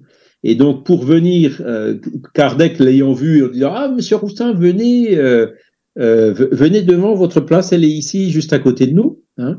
Il a dû enjamber les bancs et tout, pour, donc tout le monde l'a vu venir. Hein pour venir s'asseoir devant hein, le chef de la police, euh, à côté de, de Kardec et puis des, des spirites lyonnais qui étaient là-bas avec lui. Et pourquoi, pourquoi ça? Ben, Les esprits, pareil, après, ils lui ont confirmé en disant bah, c'est nous qui avons, on s'est débrouillé pour que la porte soit fermée, pour que justement tout le monde voit qui rentre. Et pourquoi? Parce que ben, dans la salle, il y avait des gens qui avaient prévu de, mettre le bazar, hein, de, perturber la réunion.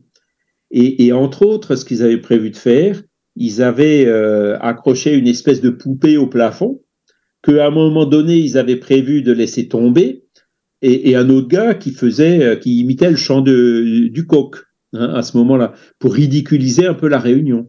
Ou alors, euh, ils devaient siffler, enfin voilà, ils avaient prévu tout un tas de, de stratagèmes pour que euh, pour pour mettre le bazar dans la réunion quoi pour jeter le discrédit sur les spirites qui étaient réunis là des, gens vraiment malveillants qui étaient venus pour ça quoi eh ben, résultat, le, la fameuse poupée qui était attachée au-dessus du plafond, elle était juste devant le fameux policier. Donc, euh, ça leur avait cassé la baraque, quoi. Et, et, tout ça, en fait, ça a été, euh, comment dire, les esprits avec leurs influences qui ont, qui ont fait de sorte que, voilà, euh, la réunion devait se tenir, il devait pas y avoir trop de bazar, et les esprits ont fait ce qu'il fallait pour que ça se passe comme ça. Et Kardec l'a su que par la suite, quoi. Le, et par, par l'intermédiaire de ces réunions. Mais les gens, ils ont, ils ont vu qu'il y avait quand même des personnes importantes comme le policier et tout ça, quoi. C'est bah voilà. C'est ça qui est bien. Donc du coup, ils, se tenaient un peu plus à ah carreau. Oui, à carreau bah, exactement, c'est ça. Ils n'ont pas pu mettre le bazar comme ça, quoi. Et oui, voilà, c'est bien ça. Et puis, et puis, un des trois policiers qui étaient là-bas, ben, il y en a un qui est devenu spirit après. Et même le ah. Quand, quand, Kardec a dit regardez l'effet pacificateur, euh, le chef qui va bien traiter ses employés, les employés qui vont faire consciencieusement leur travail, etc. Hein, tous les résultats de la philosophie spirit, montrer que le spiritisme c'est pas quelque chose qui va créer euh, de l'agitation sociale, mais au contraire qui encourage la paix sociale. Eh ben le, le, le monsieur Roussin, il, il, est allé voir Kardec après en lui disant ben écoutez, maintenant j'ai compris, euh, voilà je vois comment euh, vous, vous, ce que vous dites euh, à vos fidèles et, et, et, que tout ça, ça va dans le sens quand même de la paix, du calme, de la sérénité, euh, de la non-violence, etc. Quoi.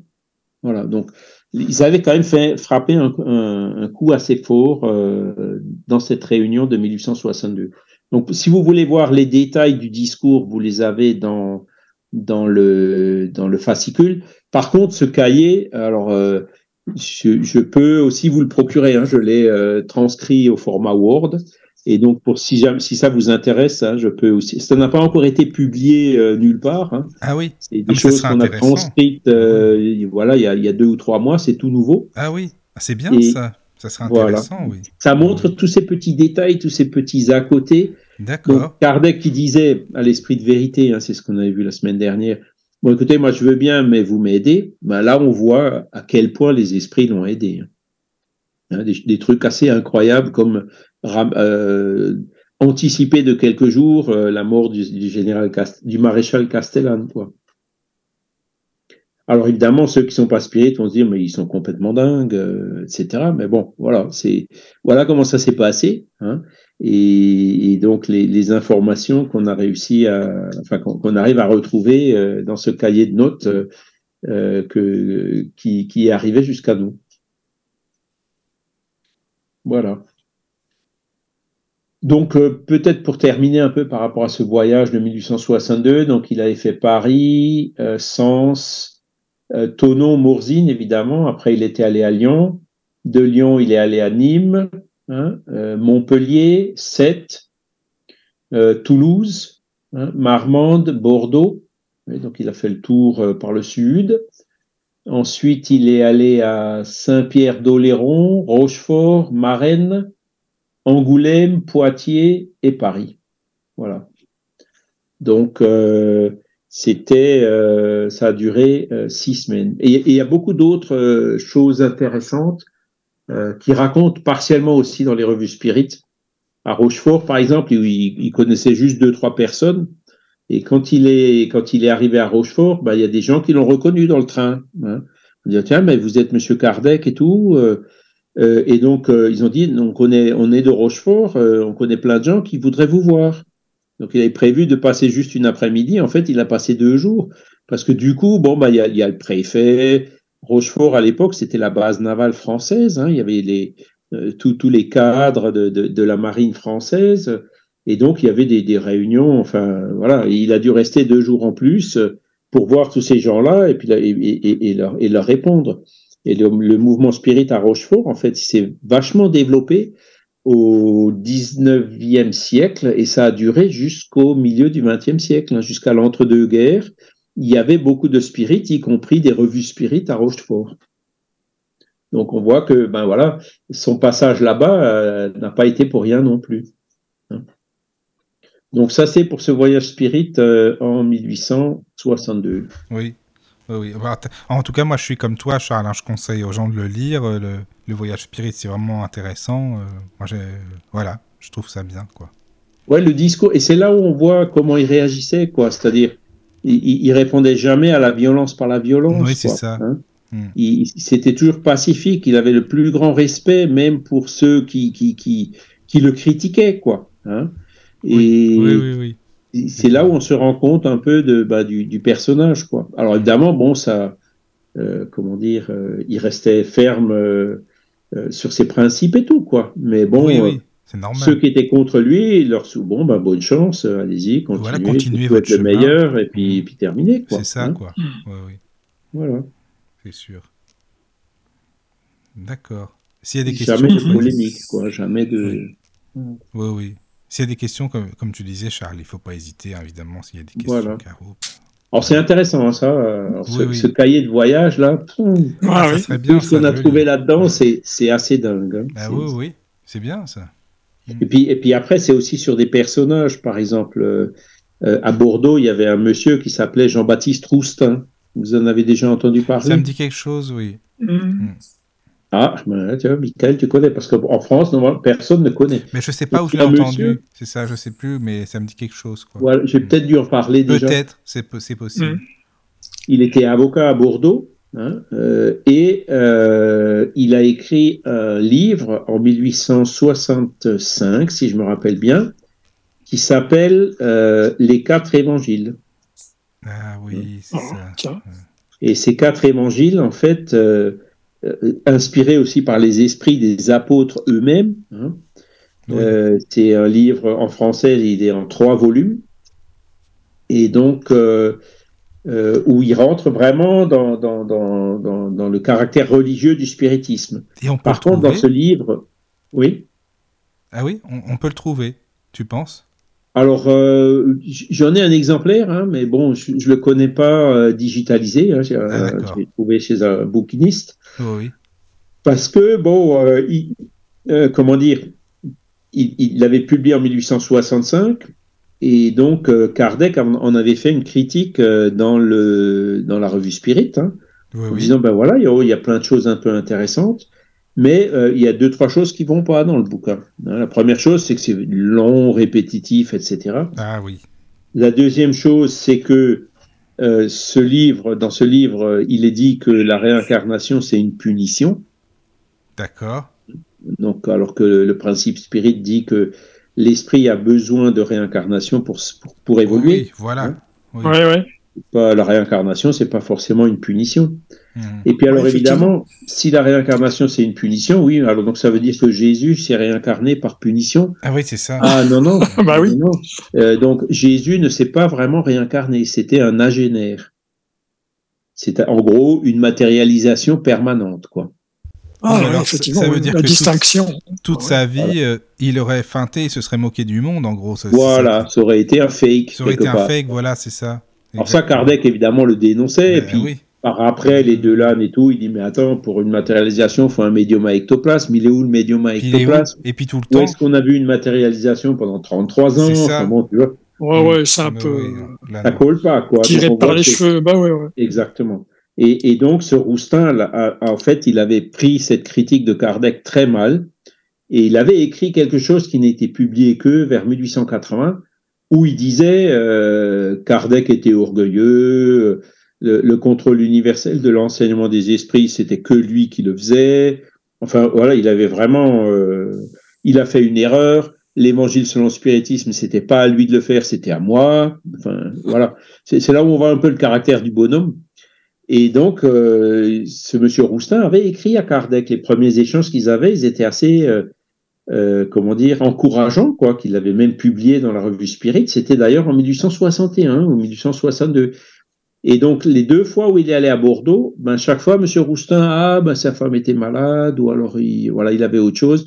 Il l'avait jamais rencontré, quoi. Hein, ce qui préparait un peu son, son, son, il avait déjà son projet de ces quatre évangiles, quoi. Hein, voilà, qui, sont sortis en fait que quelques années plus tard. Et alors, ça, ça créait un petit peu des problèmes à Bordeaux dans le mouvement spirit. Hein. Ils avaient fondé aussi une société comme celle de Paris à Bordeaux. Et cette société, en fait, euh, ben, Roustin, il essayait de la dynamiter le, plus possible parce que c'est pas lui qui la contrôlait, évidemment. Hein. Et donc Kardec demandait aux esprits, mais qu'est-ce que je dois penser de Monsieur Roustin? Et les esprits qui répondent, ben si tu le voyais, tu comprendrais tout de suite, quoi. Il est tellement imbu de ses idées, blablabla. Bla, bla, voilà, il avait clairement dit, voilà qui c'est, quoi. Hein. Et donc, euh, alors que lui, il est toujours resté extrêmement courtois, toujours laissé la porte ouverte, etc. Quoi. Voilà.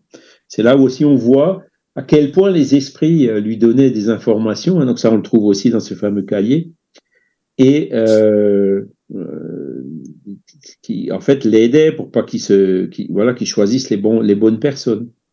Même à Lyon, hein, euh, avant de quitter Lyon, il avait réuni euh, vraiment les spirites fidèles et donc euh, c'est les esprits qui lui avaient dit de le faire. Alors il a dit mais qui c'est qu'il faut que j'invite? Ils ont dit un tel, un tel, un tel, une telle. Alors il dit mais pourquoi pas celui-ci? Et les esprits lui disaient ah ben on peut pas dire de lui la même chose que ce qu'on a dit des autres. Et alors c'est intéressant, c'est qu'à la fin du message, euh, donc c'était dans un groupe à Lyon, hein, avec une, une médium de, du groupe de Lyon, euh, l'esprit termine en mettant une phrase en anglais. Et pourquoi de l'anglais? Parce que à part Kardec, il y avait personne qui le comprenait l'anglais. Ah voilà. On lui disait He is also sold to the bishop. Donc il est aussi euh, euh, vendu à l'évêque quelque part. Hein? L'évêque qui a failli euh, leur faire euh, interdire la réunion, quoi. Ben, il y avait dans le mouvement spirit quelqu'un que Kardec avait une impression plutôt favorable. En fait, ce type-là, c'était un, un sous-marin de l'évêque.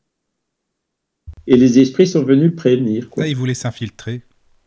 voilà. Ah, voilà. On pourrait en faire tout un roman de ce truc, hein, c'est marrant. Oui, effectivement, ouais.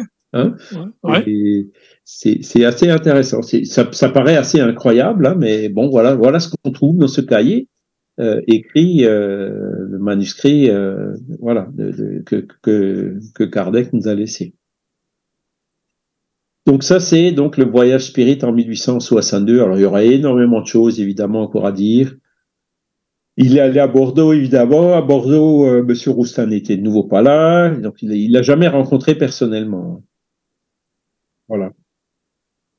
Et donc, euh, ben, on continue le petit bonhomme de chemin. On arrive euh, tout doucement à 1863. Hein.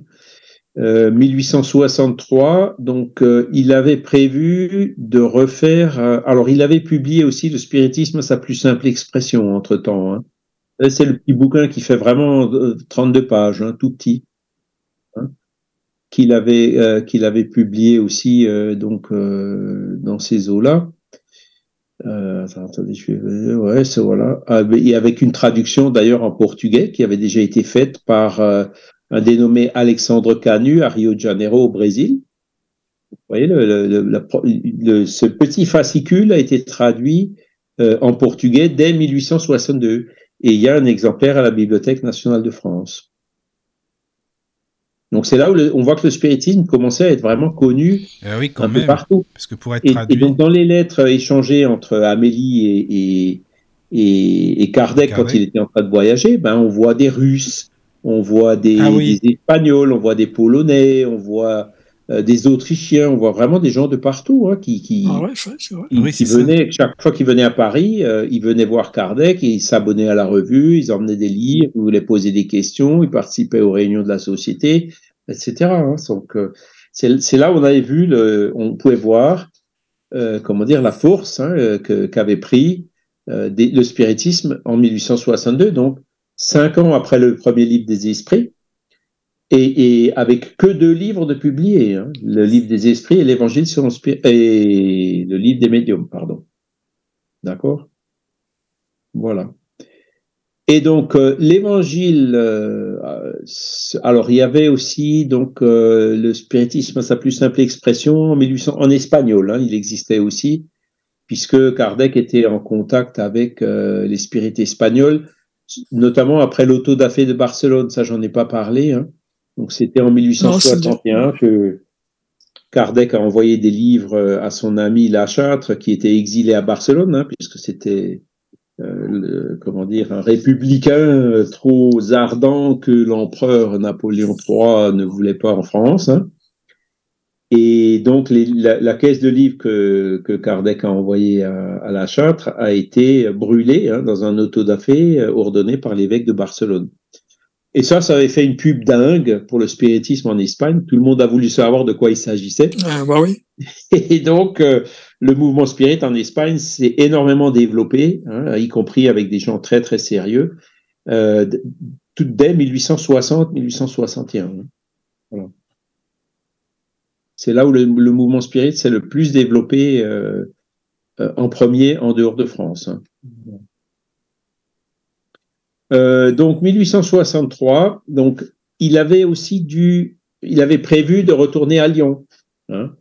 mais il n'était pas très bien, dans sa santé n'allait pas super bien, et donc il a dû changer, de, annuler son voyage à Lyon et donc, euh, sur conseil des médecins, il est allé euh, en fait à Sainte-Adresse. Donc, Sainte-Adresse, c'est une ville qui est euh, un petit peu tout près de Le Havre, sur la côte, sur la Manche, quoi. Ah, Manche, ouais. Et donc, où il avait loué une cabane sur la plage pour y rester comme ça deux semaines et respirer le, l'air pur de l'océan. L'air marin. L'air marin, voilà, qui devait euh, donc euh, requinquer un peu sa santé. Parce que dès, qu'il montait des escaliers, il s'essoufflait très vite. Ah, C'est insuffisance cardiaque, quoi. Hein. Et donc, euh, Amélie l'avait accompagné là-bas. Il connaissait à côté, à Sainte-Adresse ou, au Havre, je me souviens plus exactement.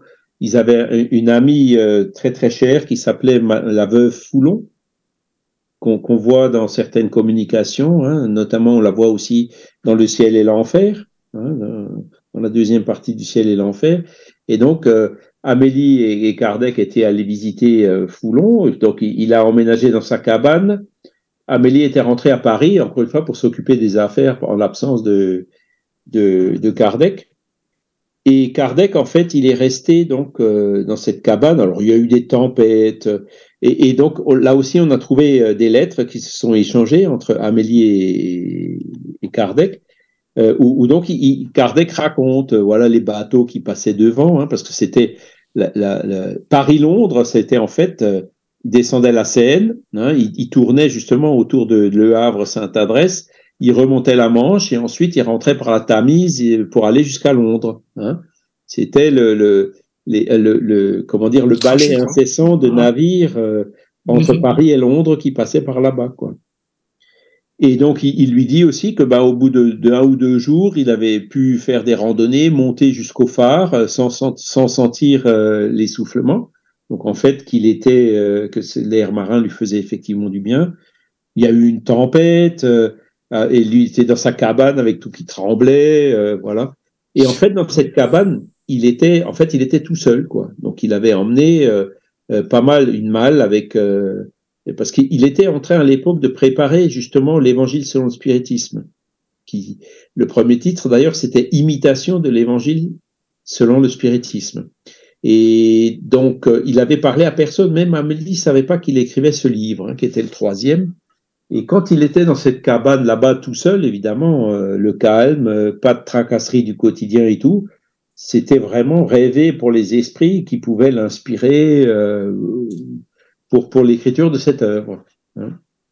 Et alors, ce qui, il y a deux choses qui sont intéressantes parce que là aussi, euh, il, Amélie recevait une communication des esprits à Paris qu'elle lui envoyait à lui, hein, qui est d'ailleurs publiée dans les œuvres posthumes aussi, où il disait que ben, on avait vraiment besoin de t'avoir sous la main comme ça pour pouvoir t'inspirer euh, ce bouquin, hein, euh, la rédaction de ce bouquin. En plus, évidemment, de toutes les communications, de tous les éléments qu'il a pu y insérer, quoi. Hein. et il aurait dû aussi aller à Lyon, mais il a, donc il a annulé. Et en fait, euh, ce qu'il a su aussi par les esprits et confirmé par les gens qui étaient à Lyon, c'est que là, pour le coup, l'évêque, euh, il avait, euh, comment dire, remonté tout le monde contre le spiritisme. Et donc, ils allaient jusqu'à prévoir donc de, d'emprisonner quelques-uns des participants, y compris peut-être Kardec lui-même. Donc voilà, vous voyez, comme la maladie est arrivée, euh, le hasard fait bien les choses. Il a annulé le voyage au dernier moment. Donc encore une fois, hein, euh, les, esprits ont fait de sorte de déjouer les plans euh, de ceux qui voulaient perturber son, quatrième voyage, hein, parce que c'était 60, 61, 62, qu'à 63, ça allait être le quatrième, à Lyon. Et donc, c'est là où on voit comment toutes les choses, en fait, se goupillent. Hein pour que euh, bah, il puisse écrire son livre, pour pas qu'il soit en prix, enfin voilà, pour pas qu'il y ait de scandale à Lyon, euh, etc. Hein. Et, encore une fois, combien les esprits euh, ont influencé et étaient toujours derrière lui pour l'aider dans, dans, sa mission. Quoi. Ouais. Et alors, à un moment donné, il parlait aussi d'un restaurant à Sainte-Adresse. Quand j'ai quand j'ai vu ces, ces, premiers courriers, hein, je me suis dit tiens, mais comment est-ce que je vais illustrer ça? Et en fait, euh, il y a euh, Claude Monet, le peintre très connu, eh ben, il était à Sainte-Adresse exactement à cette même période où Kardec était à Sainte-Adresse. Ah ouais. Et donc, dans les tableaux de Claude Monet, alors euh, pour vous, évidemment, c'est peut-être pas très pratique, mais il y a un tableau qui montre les cabanes sur la plage, il y a un tableau qui montre les phares sur là où il avait fait son excursion, il y a le tableau qui montre les bateaux qui passent au large, il y a le tableau qui montre le restaurant où il était allé manger, euh, les barques de pêcheurs qui revenaient sur la plage. Enfin, c'est marrant parce que donc Kardec était là-bas, il avait vu toutes ces choses et choses que finalement sont arrivées jusqu'à nous par l'intermédiaire de ces magnifiques toiles de, Claude Monet. Toute la, vie euh, vécue là-bas de, Kardec par le biais des, tableaux, ça c'est pas mal. Comme si on y était, quoi. Nous, on a, juste les lettres avec euh, Claude Monet. Les, voilà, c'est vraiment des très très belles toiles. Hein, je pense que vous les connaissez. Euh, bah, le nom, oui. entendu parler déjà. Mmh, hein, mmh. Et donc, l'imitation de l'évangile selon le spiritisme, hein, contenant l'explication des maximes morales du Christ, leur concordance avec le spiritisme et leur application aux diverses positions de la vie, eh ben, il est sorti juste l'année d'après, en 1864. Hein, donc, il, l'avait rédigé euh, essentiellement à Sainte-Adresse, donc le temps de faire la typographie, l'impression, voilà, c'est sorti l'année suivante. D'accord? Donc là, c'était son troisième livre. Euh, ce livre-là, donc euh, comment ça s'est passé? Parce qu'évidemment, Alan Kardec, il connaissait très bien la Bible, hein, les évangiles. Il a demandé aux esprits par rapport à tel et tel passage euh, ce que ça pourrait vouloir dire du côté spirit. Enfin, comment ça s'est passé? Ben oui, c'est-à-dire il, avait réuni tout un matériel. Oui, voilà. En fait, il travaillait, il avait des dossiers. Il avait des mhm. idées dans la tête, et puis donc il avait un dossier qui s'appelait Évangile selon le spiritisme. Il avait un dossier qui s'appelait Genèse. Il avait un dossier qui s'appelait Ciel et Enfer. Alors peut-être pas exactement comme ça, mais donc chaque fois qu'il recevait des communications, donc, soit il les mettait l'original, soit il le recopiait. Il en faisait une copie manuelle, hein, c'est pas les mhm. photocopies, et il les mettait dedans. Et donc ces dossiers-là, il, il accumulait au fur et à mesure les communications qu'il recevait, les lettres, les articles de journaux, enfin, euh, il, réunissait tout le matériel par thème, comme ça, par dossier, Et, donc, ensuite, il prenait le dossier et puis il s'en servait, il extrayait les communications que, qu'il avait rassemblées depuis plusieurs années. Et donc, il, il, les a finalement sélectionnées. Voilà, celle-là, je mets dans, tel, dans, dans ce livre à tel chapitre. Voilà comment il procédait. Bien sûr.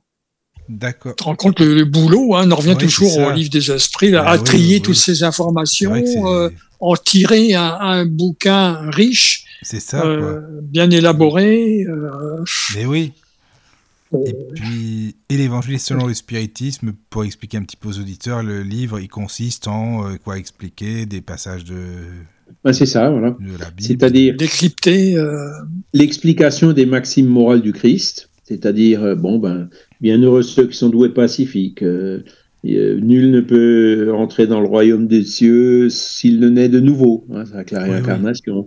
Euh, bienheureux euh, les simples d'esprit. Qu'est-ce que ça veut dire Tu vois? Et donc tous les chapitres, en fait, chaque chapitre de l'Évangile représente une des maximes morales de Jésus. Hein, notamment le sermon sur la montagne. Oui. Hein. Mm. Et donc là, bah, sur, ce, sur chaque thème particulier, bah, il a mis les, les, communications des esprits, plus les textes évidemment qu'il rédigeait lui-même. Hein. Mm. Hein, chaque chapitre, les premières parties, ben, il y a les, les citations de l'Évangile qu'il avait pris de, de, la traduction de Le Maistre de Sassy. Hein, euh, ensuite, il faisait lui-même des commentaires et des explications. Et ensuite, il y avait instruction des esprits hein, dans, dans, chaque chapitre, avec des communications euh, des esprits sur le sujet, euh, sur chaque maxime, dans chaque chapitre. Hein. Voilà comment est structuré euh, l'évangile selon le spiritisme. Donc, ça montre quelque part ben, l'universalité de cette morale euh, qui, qui que, que Jésus euh, a enseigné il y a déjà 2000 ans, hein, et qu'on retrouve d'ailleurs partout ailleurs. Hein. Il avait le, le, livre troisième du livre des esprits s'intitule aussi les lois morales. Hein, donc c'est la loi de la loi de progrès, la loi d'amour, la loi de liberté, la loi de reproduction, la loi de destruction. Voilà, bon, j'en oublie quelques-unes, mais il y en a dix. Hein donc qui représente déjà des lois morales universelles. Hein. Et puis dans l'évangile selon le spiritisme, bah, il compare ces lois morales avec celles qu'avait dit Jésus en montrant euh, la cohérence d'ensemble et surtout aussi en restaurant l'interprétation correcte de ces maximes du Christ. Hein. Parce que euh, beaucoup de ce, de, de ce, que Jésus a dit est, est encore aujourd'hui faussement interprété euh, dans, dans, dans la majorité des églises chrétiennes. Ouais, c'est là la difficulté. Hein, donc, hein euh, Et donc lui, il est retourné à la source. Hein, voilà, le maître de Sassi, voilà ce que Jésus a dit, voilà ce que ça veut dire. Hein, L'histoire du, du euh, le chameau qui doit passer dans le trou d'une de, d'une aiguille. Une aiguille, ouais. Le riche d'arriver dans le royaume des cieux. Hein. Ben, le chameau, en fait, à l'époque, le vocabulaire était pauvre. Euh, il faisait du fil à coudre avec du poil de chameau. Et donc le fil à coudre, il disait chameau. Oui, d'accord.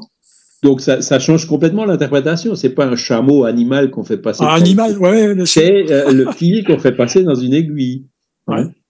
Donc euh, et, et, tout ça, toutes ces interprétations, hein, les, les, miracles de Jésus. Alors ça, il est revenu un peu plus tard hein, dans la Genèse hein, pour expliquer euh, à la lumière d'aujourd'hui de, de, avec le magnétisme, le somnambulisme, etc.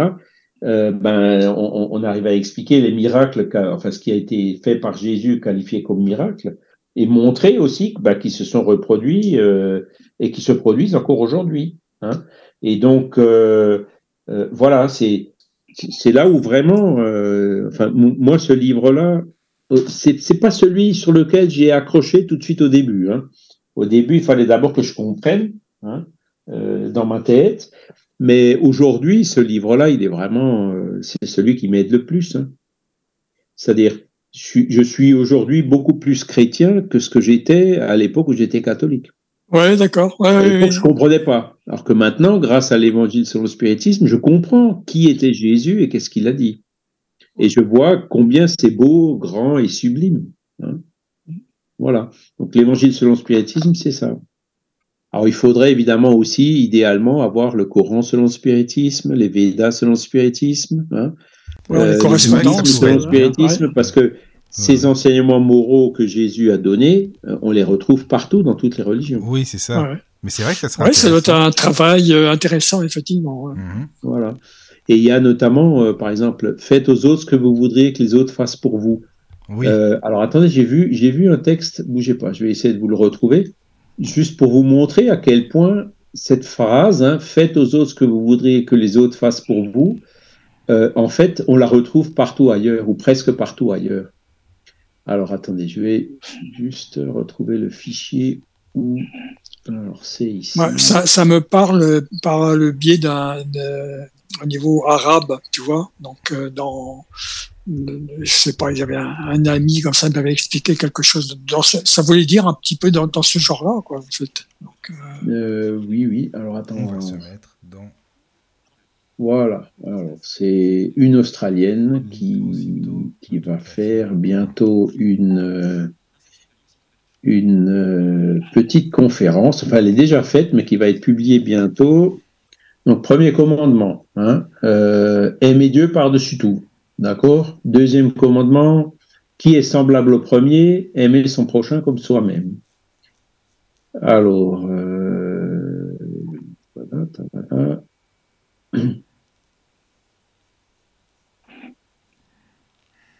Voilà, c'est donc alors dans l'évangile Matthieu euh, chapitre 7 verset 12. En tout, faites aux autres ce que vous voudriez que les autres vous fassent, car c'est en cela que consiste la loi et les prophètes. Hein. Faites aux autres ce que vous voudriez que les autres vous fassent. Mhm. D'accord? Alors, on va dans le bouddhisme. Alors, Udana Varga, euh, chapitre 5, verset 18. N'offensez pas les autres comme vous ne voudriez pas être offensé. Oh, c'est pareil. Ça ressemble quand même beaucoup. Ça ressemble, oui. Alors, islam, Mahomet. Voilà. Euh, aucun de vous ne sera un vrai croyant tant qu'il ne souhaitera pas pour son frère ce qu'il souhaite pour soi-même. Oh, c'est pareil. Oui, oui, oui. C'est fou, hein voilà. Allez, judaïsme. Hillel Talmud Sabbat 31a. Ce qui est haineux pour vous, ne le faites pas à votre voisin. Ah c'est toute la Torah, tout le reste n'est que commentaire. Ah oui, c'est pareil. Ce qui est haineux pour vous, ne le faites pas à votre voisin. Ça, c'est un petit peu.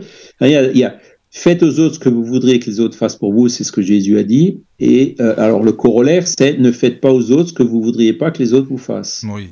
Le corollaire, il est un peu plus faible que le premier. Hein. Faire aux autres ce qu'on voudrait que les autres nous fassent, même s'ils ne le font pas, c'est la partie active. quoi. Pas faire aux autres ce qu'on voudrait pas que les autres nous fassent, c'est, tu vois, c'est, le degré un peu en dessous, quoi. Ah, dans la Torah, c'est, clair. Hein. Alors, attendez voir. L'amour, c'est toute la Torah, tout le reste est commentaire, ouais, ça je l'ai déjà vu. Alors, Confucianisme, Anaclète 15, 23. Ne faites pas aux autres ce que vous ne voudriez pas que les autres vous fassent. Alors, c'est pratiquement la même chose. Ah, c'est, bah, ouais, kiff, kiff, Alors, taoïsme, alors c'est dans le Tai Shang Kan Ying Pien 213-218. Considérez le gain de votre prochain comme votre propre gain et la perte de votre prochain comme votre propre perte. D'accord. Ouais, c'est tout. ouais, c'est une manière de, voir les choses. Et, ça, c'est chaque fois bah, le langage, la culture, la manière que les gens ont de voir et de comprendre les choses. Mais en gros, hein, alors le jaïnisme, alors, Mahavira Sutra Kritanga. Il faut traiter les créatures dans le monde comme on aimerait être traité. Ah. C'est fou, hein? Oui, c'est vrai. Hein. Voilà, donc ça c'est juste un, petit truc pour illustrer bah, cette universalité de cette morale. Il n'y en a qu'une. Hein. Oui, oui. Hein, tous, ces, tous ces missionnaires qui sont venus, et puis Kardec, ces esprits qui l'ont inspiré, l'évangile selon le spiritisme, voilà c'est juste prendre ces, enseignements et puis les retraduire un peu dans un langage actuel, enfin actuel d'il y a 160 ans, mais qui est toujours encore extrêmement valable aujourd'hui, euh, et surtout euh, en, en, montrant les applications pratiques dans notre quotidien, au jour le jour, quoi. Hein. C'est pas des machins qui ont 2000 ans, qui, voilà, bon. Non, non, c'est euh, quand on se pose, la plupart des questions qu'on se pose quotidiennement, on peut trouver des réponses et des conseils euh, dans ce bouquin-là, dans ces bouquins-là, dans, la morale que Jésus euh, nous a laissée. En tout cas, c'est bien d'avoir donné cet exemple aussi, entre autres pour les auditeurs, en tout cas, tu vois. Donc, euh, ouais, Mm. ouais, ouais. Alors, c'est pour ça que je dis, ben, l'évangile selon le spiritisme, c'est bien, mais il faudrait Oui. aussi, ben, voilà, la Torah selon le spiritisme. Voilà, c'est ça. Ça hein, on bien. pourrait faire un grand parallèle. Je Ah, c'est pense vrai, que ça a déjà été fait Ah par oui certains, certains écrivains qui étaient très lettrés euh, dans les différents. Ouais, voilà. il faut, Mm. il faut le, le, le- c'est les, comment dire, ces textes-là sont pas faciles à lire. hein. Non, Ah non, justement. non, ça c'est sûr. Les, les traductions sont parfois assez différentes, donc souvent il faut comparer les traductions pour être sûr qu'on comprend. Voilà, parce que des fois, euh, hein, les évangiles, c'est Kardec le fait souvent. hein, il a pris euh, le Maître de Sassy parce que c'était celle qui lui paraissait quand même la plus claire. Mais il y a des moments, il a été obligé de faire appel à d'autres traductions pour vraiment comprendre ce, Oui, que- c'est ça. euh, ce qui est écrit dedans, quoi. hein. parce que c'était des langages archaïques il y a 2000 ans. Oui, oui, oui. Les mots qui ont qui, qui- voilà, les Voilà, mots qui plein de sens et donc l'interprétation des, des différents traducteurs, euh, même grecs, hein, euh, les des tout premiers qui qui qui étaient qui étaient pas euh, qui- où il y avait déjà une déformation par rapport à Bah oui, avec le grec ancien, etc. Bah oui, effectivement. sans, sans compter le fait que euh, à part Jean, les trois autres évangélistes n'ont pas connu Jésus. hein. Ils ont écrit Ah, ce qu'ils oui, ont entendu Ils dire. ont hein. écrit, oui, c'est ça. Voilà. Oui, oui. Donc ça c'est euh, donc 1863 euh, début 1864 Oui. donc c'était euh, la grande act- en plus évidemment toujours en parallèle de la revue Spirit des réunions de la Société parisienne ça. des études Spirit tout un tas d'autres ennuis qui surtout en 1865 là c'était mais bon je crois qu'on on, on fera peut-être une, une autre émission Oh, bah là, oui, c'est sûr. Ça, c'est sûr. 1865 euh, pour Oui. euh, pour voir tous les déboires Oui. qu'il a eu cette année-là c'était vraiment une année terrible pour lui D'accord. euh, voilà. Et donc, euh, mais il, il en était déjà au troisième bouquin sur cinq. Ah oui. Mais si Mhm. tu veux, Charles, oui, on, on peut continuer la prochaine fois si ça te va. Je sais pas. Qu'est-ce que tu en penses de terminer par des questions de. Parce qu'il y a plein de questions qui, a- qui se sont accumulées. Qu'est-ce que tu en penses de continuer euh, bah, vers la Oui, fin arrête. arrêtez il là aujourd'hui. S'il y a déjà quelques questions, Oui, ou alors on peut voir ça. toutes les questions à la fin. Oui, c'est ça, ça serait. Ça serait oui, parce bien. qu'elle se, se mélange beaucoup. Elle se hein. cumule. Ouais, oui, d'accord. Et puis, ça, ouais. Mhm. Donc, autant arrêter là et puis en faire une quatrième émission. Si tu veux, Charles, hein, qu'est-ce que tu en penses? Ouais. Ah, tout à fait, tout à fait, Oui, tout à fait Moi aussi, ça me va. On peut passer aux questions des auditeurs pour finir, et puis euh, comme ça, euh, ça serait bien, peut-être pour pas que ça se, ça s'accumule à chaque fois, à chaque émission. Il y en a Voilà, pas mal, c'est voilà. pour On a fait, on a fait 10 ans en gros sur les 15, donc on a. Et oui, c'est vrai. Bah, c'est bien, c'est bien. hein. Ouais, Écoute, bah, c'est bien. On continue la semaine prochaine, comme ça. Bah, si tu veux, Caro, je te laisse poser des questions. Donc, euh, pour les auditeurs, euh, rendez-vous pour le quatrième épisode sur Kardec. Voilà, alors, euh, exactement. Donc, euh, il y avait une question de François qui. Alors, je la lis. Donc, si l'on part du postulat que la philosophie spirite est la plus proche de ce que l'on pourrait appeler la vérité, pour quelles raisons les esprits ont laissé les religions se développer de manière extrême? Et pour quelles raisons la philosophie spirite reste-t-elle si confidentielle? Amicalement, François. Ah, c'est une bonne question ça. hum. C'est une bonne question. Alors, ben, euh, pourquoi les religions, pourquoi les esprits ont laissé les religions se développer? Ben, parce que les esprits, encore une fois, euh, respectent notre libre arbitre. Libre arbitre, voilà. Il faut, ce qu'il faut voir, c'est que dans les religions, bon, il y a eu, c'est vrai qu'il y a eu beaucoup d'abus. hein. il y a eu des millions de morts, hein, des bûchers, des guerres, euh, etc. Il y a des interprétations qui ont été euh, détournées. la- la- les enseignements de Jésus ont été euh, manipulés pour les transformer en instruments de domination des masses. C'est un peu dur ce que je dis, mais c'est ça. Hein Ah ouais.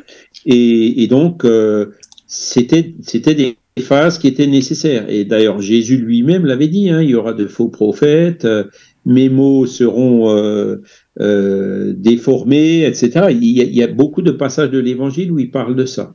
hein. Donc, euh, il, faut- il faut en passer, je dirais, par ce genre de choses pour que ben, les esprits, nous, les gens, comprennent hein, que, voilà, c'est le, le, le- c'est pas comment dire euh, toutes les mauvaises choses qui ont été faites au nom de la religion, hein, euh, ben ça n'a pas été euh, ce que Jésus voulait, c'était pas ça. Il voulait euh, les enseignements qu'il avait laissés, c'était euh, pacifique, etc. C'est comme Moïse, hein, euh, il a reçu le décalogue, mais bon, le, le, le, code civil des Hébreux, il lapidait, tu ne tueras point. C'est le premier. C'est le premier truc, hein, le premier des commandements. Ben, Il disait, ben, femme l'habitaire, vous les lapider, donc vous les tuez, en gros. Hein. T'arraches les yeux, tu coupes les mains. Enfin bon, c'était assez sanguinaire, quoi. Donc, et ça, ça a toujours été. Hein mais euh, ça fait partie de ce processus de mûrissement hein, des consciences du peuple. Il faut qu'on sente dans la peau. Hein. Nous, enfin moi, j'ai probablement été aussi euh, trucidé, euh, peut-être pas comme premier chrétien. Hein. Moi, je pense que j'étais plutôt de, du, bon côté de l'arène. Hein. J'étais pas au milieu en train de me faire brûler ou bouffer par les lions. Mais après, bon, bah, pendant l'Inquisition, c'est possible que que, j'en ai souffert et que beaucoup de nous en ont souffert. Et il y a d'ailleurs beaucoup de gens, encore aujourd'hui, qui gardent une rancune très très forte contre les religions en général, hein, les athées ou les arts religieux, euh, à cause de ça, à cause de, toutes les choses qu'ils ont souffert euh, dans les vies passées. Mais, euh, comment dire, les esprits ont, laissé faire parce que c'était le libre arbitre, parce que il faut que le scandale arrive hein, pour que les, humains se lassent de la violence, de l'égoïsme, de, toutes ces choses négatives. Hein. Mais quand on regarde, ben, en 1860, à cette époque-là, ils sont revenus, hein, l'esprit de vérité. Beaucoup qui disent que c'était Jésus lui-même, mais bon, c'était pas Jésus, c'était un esprit qui était, qui fait partie de cette même phalange hein, de, tous ces, de tous ces prophètes et de tous ces messies qui sont, qui, qui, ont, qui sont venus à nous euh, tout au long des siècles. Et donc, euh, l'esprit de vérité est venu aussi d'une façon un peu différente, hein, euh, sous la forme de, tous ces esprits qui sont venus des, donner des communications partout dans le monde, à tout le monde, hein, pour venir rappeler tout ce que Jésus avait dit. Donc, pour venir restaurer l'interprétation correcte de toutes ces religions, hein, de, tous ces, enseignements euh, euh, qui avaient été donnés par ces prophètes et qui ont été déformés au cours du temps par les religieux, les représentants de ces différentes religions. D'accord? Et c'est un peu ce qui se passe, et l'évangile selon le spiritisme, c'est un peu ce livre-là, d'accord? Pour nous faire comprendre qu'est-ce que Jésus vraiment voulait dire. Et c'est vrai que quand je disais tout à l'heure que, que je suis beaucoup plus chrétien que ce que je ne l'étais quand j'étais euh, catholique, hein, parce que euh, à l'époque, il me manquait cette compréhension. Je comprenais pas, oui, un truc qui me paraissait pas logique, et puis j'avais pas les réponses. Et puis comment est-ce que un Dieu juste peut faire un enfer éternel pour quelqu'un qui a fait une, erreur sans lui laisser une deuxième chance?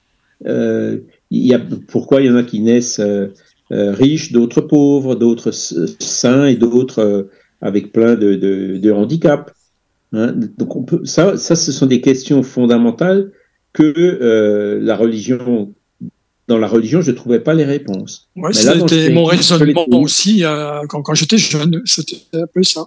Voilà. Et, et dans, dans, le spiritisme, on trouve des réponses qui sont tout à fait cohérentes, logiques, raisonnées, qui correspondent avec ce qu'on voit hein, dans la phénoménologie, et qui, euh, il y a une très très grande cohérence philosophique par rapport euh, aux attributs de la divinité, donc notamment une infinie justice, une infinie sagesse, une infinie bonté, quoi. Hein? On ne peut pas comprendre la souffrance euh, autrement que voilà par la loi de cause à effet, par la réincarnation. tous ces principes-là nous permettent de, les comp de comprendre pourquoi la souffrance. Et que justement, ben, la souffrance, c'est souvent ce qui nous permet d'avancer et d'évoluer le plus vite. Hein? Donc euh, voilà, alors les, les, esprits évidemment ont laissé faire le temps que les, les, mentalités mûrissent. Et puis, ben, alors le spiritisme, il reste toujours aussi marginal, c'est vrai. Mais bon, c'est parce que euh, il y a de la résistance au changement partout, hein, parce que euh, les, tous les religieux qui profitent encore entre guillemets de la religion, ben ils voient d'un mauvais œil quelque chose qui, vient dire le, des choses différentes que ce qu'eux disent. Hein, au moins dans les explications, même si d'un point de vue moral, quand on dit que aimez, faites aux autres ce que vous voudriez que les autres vous fassent, ça, le catholique vous le dira aussi, le protestant aussi, évidemment. Et puis on l'a vu dans les autres religions. Hein. Mais dans le spiritisme, on comprend. On comprend pourquoi. euh, hein, et beaucoup de personnes qui sont pas religieuses disent mais c'est lâche de faire ça, tu vois. Hein, c'est ils interprètent, ils, ils comprennent pas le sacrifice ou euh, non non c'est pas absolument pas question pour eux. Mais nous on comprend hein, parce qu'on a une âme, parce que l'âme survit après la mort, parce que on sait très bien ce qu'elle devient en fonction de ce qu'elle a fait dans sa vie et, et voilà hein, le sacrifice d'un Jésus, le sacrifice bah, d'un Kardec ou d'autres euh, ben, ça, ça a, valu, a valu la peine. Donc le, le, spiritisme reste encore un peu marginal ben, à cause de toutes ces résistances, à cause du matérialisme, à cause de ce confort matériel, à cause de, de toutes ces positions radicales qu'on peut voir euh, euh, sur les journaux télévisés euh, en ce moment, un peu partout dans le monde, à cause de toutes ces guerres. Hein. Euh, le jour où, vraiment le spiritisme sera compris par la majorité, ben, il n'y aura plus tous ces problèmes. Les choses vont complètement changer et se modifier. Et le, on n'en est pas encore là. Ça peut encore mettre, allez, les plus optimistes disent quelques décennies, les plus réalistes comme moi disent peut-être encore quelques siècles, mais on va y arriver, hein, c'est sûr. Le seul avenir durable pour notre planète, c'est euh, cet avenir spiritualiste, quoi. Hein avec euh, euh, le fait d'utiliser la matière euh, uniquement dans ce qui peut être utile pour l'évolution de l'âme, hein, et ne pas vivre de la matière pour la matière avec tous les abus qui en découlent. Donc ça mettra encore un certain temps, hein, mais on va y arriver. Les préoccupations de la majorité des gens aujourd'hui, ben, voyez, on entend parler du pouvoir d'achat, on entend parler. C'est légitime. Ah, oui. hein. Il y a des gens qui, qui, qui, sont obligés de se serrer la ceinture, hein, qui, qui, ont du mal à boucler les fins de mois, notamment des jeunes, des étudiants. Enfin, il y a des situations. Ça, il faut le reconnaître, quoi. Mais là encore. Hein, ouais, la vie est difficile pour, pour tout le monde. Mon gamin, je le, je le laisserai jamais, euh, comment dire, être obligé de travailler la nuit pour pouvoir payer euh, le loyer pour, pour ses études, quoi. Hein, j ai, j ai, il faut qu'il faut qu'il y ait quand même qu'il y ait une solidarité intergénérationnelle et puis des systèmes qui permettent euh, comment dire de, de, de, de financer euh, les, les, les, études pour euh, les étudiants dont, dont, qui sont pauvres et dont les parents sont pauvres et n'ont pas les moyens de, de, de couvrir tous les frais aujourd'hui. C'est-à-dire, voilà, hein, il, faut, il faut que cette, cette, cet égoïsme, ce, ce matérialisme, l'exploitation, euh, hein, peu qui profitent beaucoup, euh, hein, les 1% de la population qui ont plus de 50% de la richesse, et ben voilà, les chiffres sont vraiment effrayants, quoi. Ouais, Mais ouais. pour sortir de là, il faut quelque chose de fort et de solide, et le spiritisme, c'est quelque chose de fort et de solide qui nous permet de sortir de là. Quand le, le, le 1% de la population comprendra que euh, qu'ils ont une âme et que le jour où leur, leur âme arrive de l'autre côté, euh, bah, ils auront des comptes à rendre de ce qu'ils auront fait, euh, des richesses qu'ils avaient, ben, ça va les amener à réfléchir et à se comporter autrement. Hein. Ouais, parce que leurs milliards ne vont pas servir à grand-chose. Ah, ils vont rester là, leurs milliards, hein, c'est ça. et au contraire, ils auront gros sur la patate. Oui. Ils auraient pu faire tellement de choses et, et, et ils les ont pas faites. Hein. Et ouais, donc, souvent, ce sont ces mêmes esprits qui ensuite choisissent de revenir pauvres, de se réincarner pauvres. Donc, à partir du moment où on a ce genre d'enseignement, hein, qui, ben, voilà, euh, alors beaucoup de gens les rejettent. Euh, non, ça, ça n'existe pas, c'est de la fiction, j'y crois pas, donc euh, c'est faux. Enfin bon, voilà. Tous les arguments sont bons pour dire euh, non, non, moi j'en profite un maximum, mais un jour la vérité viendra. C'est le jour où on passe de l'autre côté. Mmh. Et des esprits comme ça, on en voit plein. Hein. Il y en a, on, a, recommencé à faire des réunions médiumniques là, grâce au, virtuel, hein, grâce, au Covid. Eh ben, le nombre d'esprits qui étaient matérialistes ou qui, viennent après euh, avec la mauvaise conscience d'avoir fait un mauvais emploi de, leur richesse, de leur fortune, ou, même ceux qui se suicident, ou qui, faut, voir. Hein les avortements, il y a tout qui ressort. Hein. Ça, crée vraiment des, situations terribles dans le monde des esprits. Mais bon, voilà, le matérialiste, lui, c'est sûr qu'il aura du mal. Hein. Lui, euh, il faut déjà qu'il devienne spiritualiste, euh, parce que tant qu'il est matérialiste, euh, ben voilà, l'âme n'existe pas, donc euh, forcément, s'il est logique avec lui-même, ben j'en profite un maximum, quitte à passer par-dessus les autres. Hein. Mmh. Et pourtant, le matérialisme, il est faux, puisque l'âme existe. Hein. Merci. Oui, mais c'est vrai, c'est une bonne question à, débattre.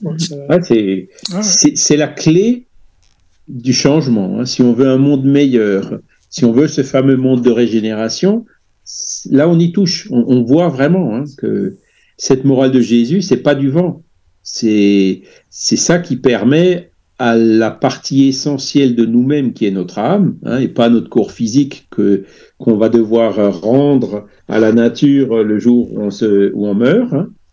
Ce qu'on garde, c'est notre âme, et c'est ça qu'il faut cultiver, c'est ça qu'il faut travailler, euh, c'est l'âme qu'il faut, hein, les, valeurs, il faut qu'on les mette sur ce qui est immortel et pas sur ce qui est temporaire et mortel.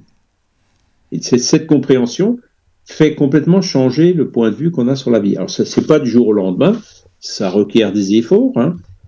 Jésus en parle bah aussi. hein, il y a le riche qui disait euh, bah, bah, écoute, j'ai lu, euh, j'ai tout compris ce que tu as dit, je voudrais bien te suivre. Et Jésus qui lui dit ah, ok, ben alors va, euh, vends tout ce que tu as, donne l'argent aux pauvres et suis-moi. Il a dit ah ben non, ça je peux pas faire. Quoi. Plus attaché, aux choses matérielles que vraiment à l'idée. quoi. Et ça, il y en a même chez les spirites. Hein, il, y a, beaucoup. De, ça demande, euh, comment dire, une certaine euh, maturité, quoi. Hein. Et ça, dans le monde, euh, on, est encore assez. Des, voilà, on n'y est pas encore. Hein. Mais on sait très bien qu'on avance dans ce sens. Voilà. Oui. D'accord. D'accord. Bah, merci. Merci. Merci, Charles. D'autres questions? Alors, il y avait une question tout autre, hein, plus pratique. Euh, une question d'Alina qui demande Pouvez-vous nous parler de la méthode du panier lors des séances et pourquoi nous voyons si peu de médiums en faire référence ou même l'utiliser? Vidéo, conférences, livres, etc.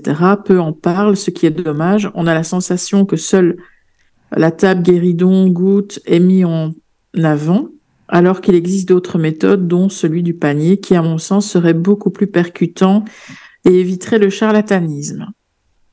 Oui, c'est la corbeille, en fait. Hein. La corbeille. Ah, oui, panier, ouais. oui. panier, oui, c'est corbeille, ouais.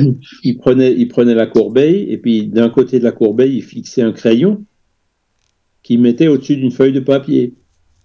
Et les médiums, donc un ou deux, hein, mettaient la main sur euh, le haut de la corbeille et puis donc la corbeille bougeait et écrivait. Donc elle, était appuyée d'un côté, hein, le côté opposé du crayon, et de l'autre côté, donc euh, elle, pouvait bouger hein, et donc euh, euh, écrire avec le crayon. Donc ça faisait une écriture comme ça qui était circulaire. Hein, la, corbeille, elle pivotait sur elle-même. Et parfois c'était carrément en spirale. Donc c'est vrai que le phénomène, il est assez intéressant parce que comment dire, faut déjà que ce soit des gens qui aient vraiment un très grand doigté pour pouvoir euh, falsifier une écriture avec quelque chose, avec une corbeille. Hein. D'accord? Donc de ce côté-là, Alina a raison. Hein, c'est vrai que ce, système-là, montrait quand même de toute évidence que c'était difficile de tricher hein, et qu'il y avait effectivement quelque chose d'autre qui faisait écrire. Mais voilà, euh, il s'était rendu compte, déjà ça marchait pas avec tous les médiums. Ensuite, euh, il, se rendait compte que c'était pas toujours pratique à lire, les, lettres, elles étaient pas toujours super bien formées, l'écriture était un peu plate, hein, parce que la corbeille, elle pouvait pas bouger dans tous les sens, euh, pas forcément aussi facilement. Et donc, il s'était rendu compte assez vite que plutôt que de mettre la main sur la corbeille et puis d'attacher le, stylo au bas de la corbeille, ben, le plus simple, c'était encore de, que le médium prenne le crayon directement dans la main et écrive directement. Donc la corbeille, en fait, ça a donné la psychographie qu'on voit encore aujourd'hui. D'accord? Mhm. Et alors, la psychographie, donc il y, a la psychographie consciente, hein, où le médium, il écrit ce qu'il entend. Euh, il y a la psychographie mécanique, où le médium, il ne sait pas du tout ce qu'il écrit, mais il écrit. À la limite, il peut même écrire quelque chose avec euh, une main et puis parler avec vous d'autre chose, complètement différente de ce qu'il écrit. Il y a des, certains médiums euh, qui, qui, peuvent écrire euh, deux messages différents, un avec la main droite, l'autre avec la main gauche, sans absolument savoir ce qu'ils écrivent. Ça, ça doit être de drôle à voir, enfin, c'est surprenant Voilà. à voir. Ça, c'est la médiumnité mécanique. hein. Hmm. Mais là aussi, ils ont vu que, alors c'est sûr, la médiumnité mécanique, c'est un peu comme le, le- le système de la corbeille, mais bon, beaucoup plus pratique, plus rapide. Euh, mais on, on- comment dire, euh, la personne qui est sceptique, elle peut dire ah bah oui, maintenant euh, le médium, en fait, euh, voilà, il, il, il s'entraîne, il, il sait très bien ce qu'il veut écrire, hein, que ça vient de lui. Mais vrai, en, analysant les messages, on se rend compte que ben voilà, ça vient dans des langues que le médium ne connaît pas, euh, ou euh, ce sont des enseignements qui sont complètement en dehors de la portée du médium lui-même, qu'il est incapable d'écrire. Ça peut répondre à des questions euh, qui ont été posées mentalement et même pas ouvertement, que le médium bien sûr ne connaît pas, alors que la réponse elle vient pile poil à la question que la qu'une des présents dans la salle a lu mentalement. hein. Donc, Ouais, y a- après, on se rend compte que euh, la psychographie, en fait, donne autant de garanties que la corbeille. Donc, du coup, c'est pour ça que la corbeille a été abandonnée. Elle aurait d'intérêt plus que vraiment pour convaincre euh, un sceptique du phénomène, c'est tout. Hein. Pas plus, quoi. Pour vraiment obtenir des communications euh, longues et suivies, c'est pas le moyen le plus pratique. Et la table, c'est la même chose. Hein. C'est si elle peut répondre que par oui ou par non, ben faut poser des questions directes. Donc c'est pas facile, par exemple, pour trouver un nom propre. Hein. Est-ce que c'est est-ce que c'est un tel, est-ce que c'est euh, euh, X, Y, Z À chaque fois la table dit oui, non. C'est un peu long, quoi. Ou alors, euh, si elle dit un coup pour A, deux coups pour B, 23 coups pour Z, bah pareil, c'est aussi assez long, quoi. Mais il y en a qui le faisaient. hein. il y a, comme je vous ai dit tout à l'heure, il y avait des poésies qui étaient obtenues par la table. Et j'ai vu moi-même, hein, c'est quand, quand- on est arrivé à Mulhouse, il y a un groupe qui pratiquait. euh, la table, bah, c'était la, la, la mère d'une des personnes présentes autour de la table qui se communiquait à sa fille. Hein. C'était vraiment émouvant, quoi. Donc, euh, effectivement, ça En utilisant donc euh, l'alphabet comme ça, donc tant de. Oui, là, c'était des questions oui, non. Ouais, c'était du, du oui non. Est-ce que vous êtes le parent de quelqu'un qui est présent ici? Réponse oui. Est-ce Ouais. que vous êtes, ben, tiens, alors je prends un parrain, un parent de une telle, oui. Et les autres, non, non, non, tu vois. C'était Donc, un dialogue donc, tu y arrives, tu y arrives binaire, un quoi. peu, quoi. Ouais, ouais. Oui, c'est un dialogue binaire, quoi. hein, oui ou non. Voilà. Et, et donc, euh, après, je ne souviens plus exactement du contenu, mais c'est- c'était assez émouvant, hein, je- qui- Mhm. Et je, je lui montrais que je suis encore là et que je l'aime et que voilà. Et puis, hein, bon. Mhm. Une preuve de- de- de- d'identité, quoi, même par rapport à la table. Donc voilà, alors la, la corbeille, bon après, ben, on, peut essayer de le refaire, hein, mais Point. voilà, c'est, il est probable que ça finisse par marcher quelque part, mais l'intérêt me semble quand même assez limité, quoi. Hein, c'est vraiment pour convaincre un incrédule total du phénomène, et l'incrédule total, hein, moi j'ai vu des, pour revenir à la table, hein, euh, une personne qui qui y croyait pas, qui dit je veux le voir, Euh, moi j'avais appelé le responsable du groupe, dis donc il y a une personne qui est sceptique, là tu acceptes qu'elle Oui, oui, amène-la, amène-la. Hein? Euh, et puis donc, euh, euh, la personne, elle était euh, à la table. Moi, moi j'étais plus à la table à cette époque-là parce que je leur ai dit, écoutez, la table, c'est un peu lourdingue, essayez plutôt autre chose, la psychographie. Et puis bon, euh, ils avaient essayé, mais ça marchait pas tout de suite, donc ils étaient revenus à la table. Et, et moi, quand j'étais assis à la table, la table, elle bougeait plus. Donc il Oh. fallait que je me mette dans un coin de la salle pour que ça fonctionne. Donc j'étais dans mon coin de la salle et la personne sceptique, elle était euh, à côté du guéridon. hein. Et donc, euh, c'est tu vois, genre, esprit, es-tu là Bon, oui. me hein. Bienvenue. euh, Aujourd'hui, autour de la table, nous avons un tel. Dirige-toi vers un tel. Et puis le guéridon qui bouge, qui va vers un tel. Reviens au centre. Reviens au centre. Jusqu'à arriver à cette personne sceptique. Voilà, on a une nouvelle personne. Dirige-toi vers cette personne. Et la table qui y allait. Et le gars qui dit c'est bon, maintenant reviens au centre. Et la table, elle n'a pas obéi. Elle a continué à aller vers cette personne. Reviens au centre, j'ai dit. Il n'y a pas moyen de faire arrêter la table. Et puis donc, la table, on, on voyait que les gens, ils, ils essayaient plutôt de la retenir, quoi. Ils n'y arrivaient pas. Ils continuaient le pied de la table qui est venu se mettre entre les pieds de la chaise où la personne était assise. Ouais. Résultat, cette personne, alors maintenant tu as vu, ah, mais non, non, il pousse, il tire, euh, non, non, je, je, je- Ah oui. voilà. Bon, donc, euh, c'est pas en montrant Ouais, des phénomènes qu'on convainc les personnes. On convainc les personnes quand on arrive à leur faire comprendre les choses. Là, on arrive à les convaincre. Donc c'est pour ça que je pense que voilà, refaire des expériences de Corbeil, ça aurait un intérêt en somme toute relativement limité. Hmm. Oui. D'accord. Et alors, une question de Pierre qui demande Alan Kardec s'est-il manifesté depuis sa mort? Alors oui, il y a plein de communications s'il est Alan Kardec. Hein, euh, ils en ont reçu au Brésil. euh, ils ont... Léon Denis en a reçu. Euh, voilà. Alors moi personnellement, je me souviens pas en avoir reçu. Par contre, euh, on ressent souvent sa présence. hein. Euh, et quand on le voit, notamment en 2004 à Paris, il y avait le congrès du bicentenaire de sa naissance. Donc c'était vraiment tout un congrès avec euh, 2000 personnes réunies pour lui rendre hommage, quoi. Euh, Ah ben, oui. Là-bas, beaucoup de médiums qui étaient là euh, ont, ont vu et senti sa présence. Par exemple, Léon Denis, bon, il est un peu entre les deux. Hein.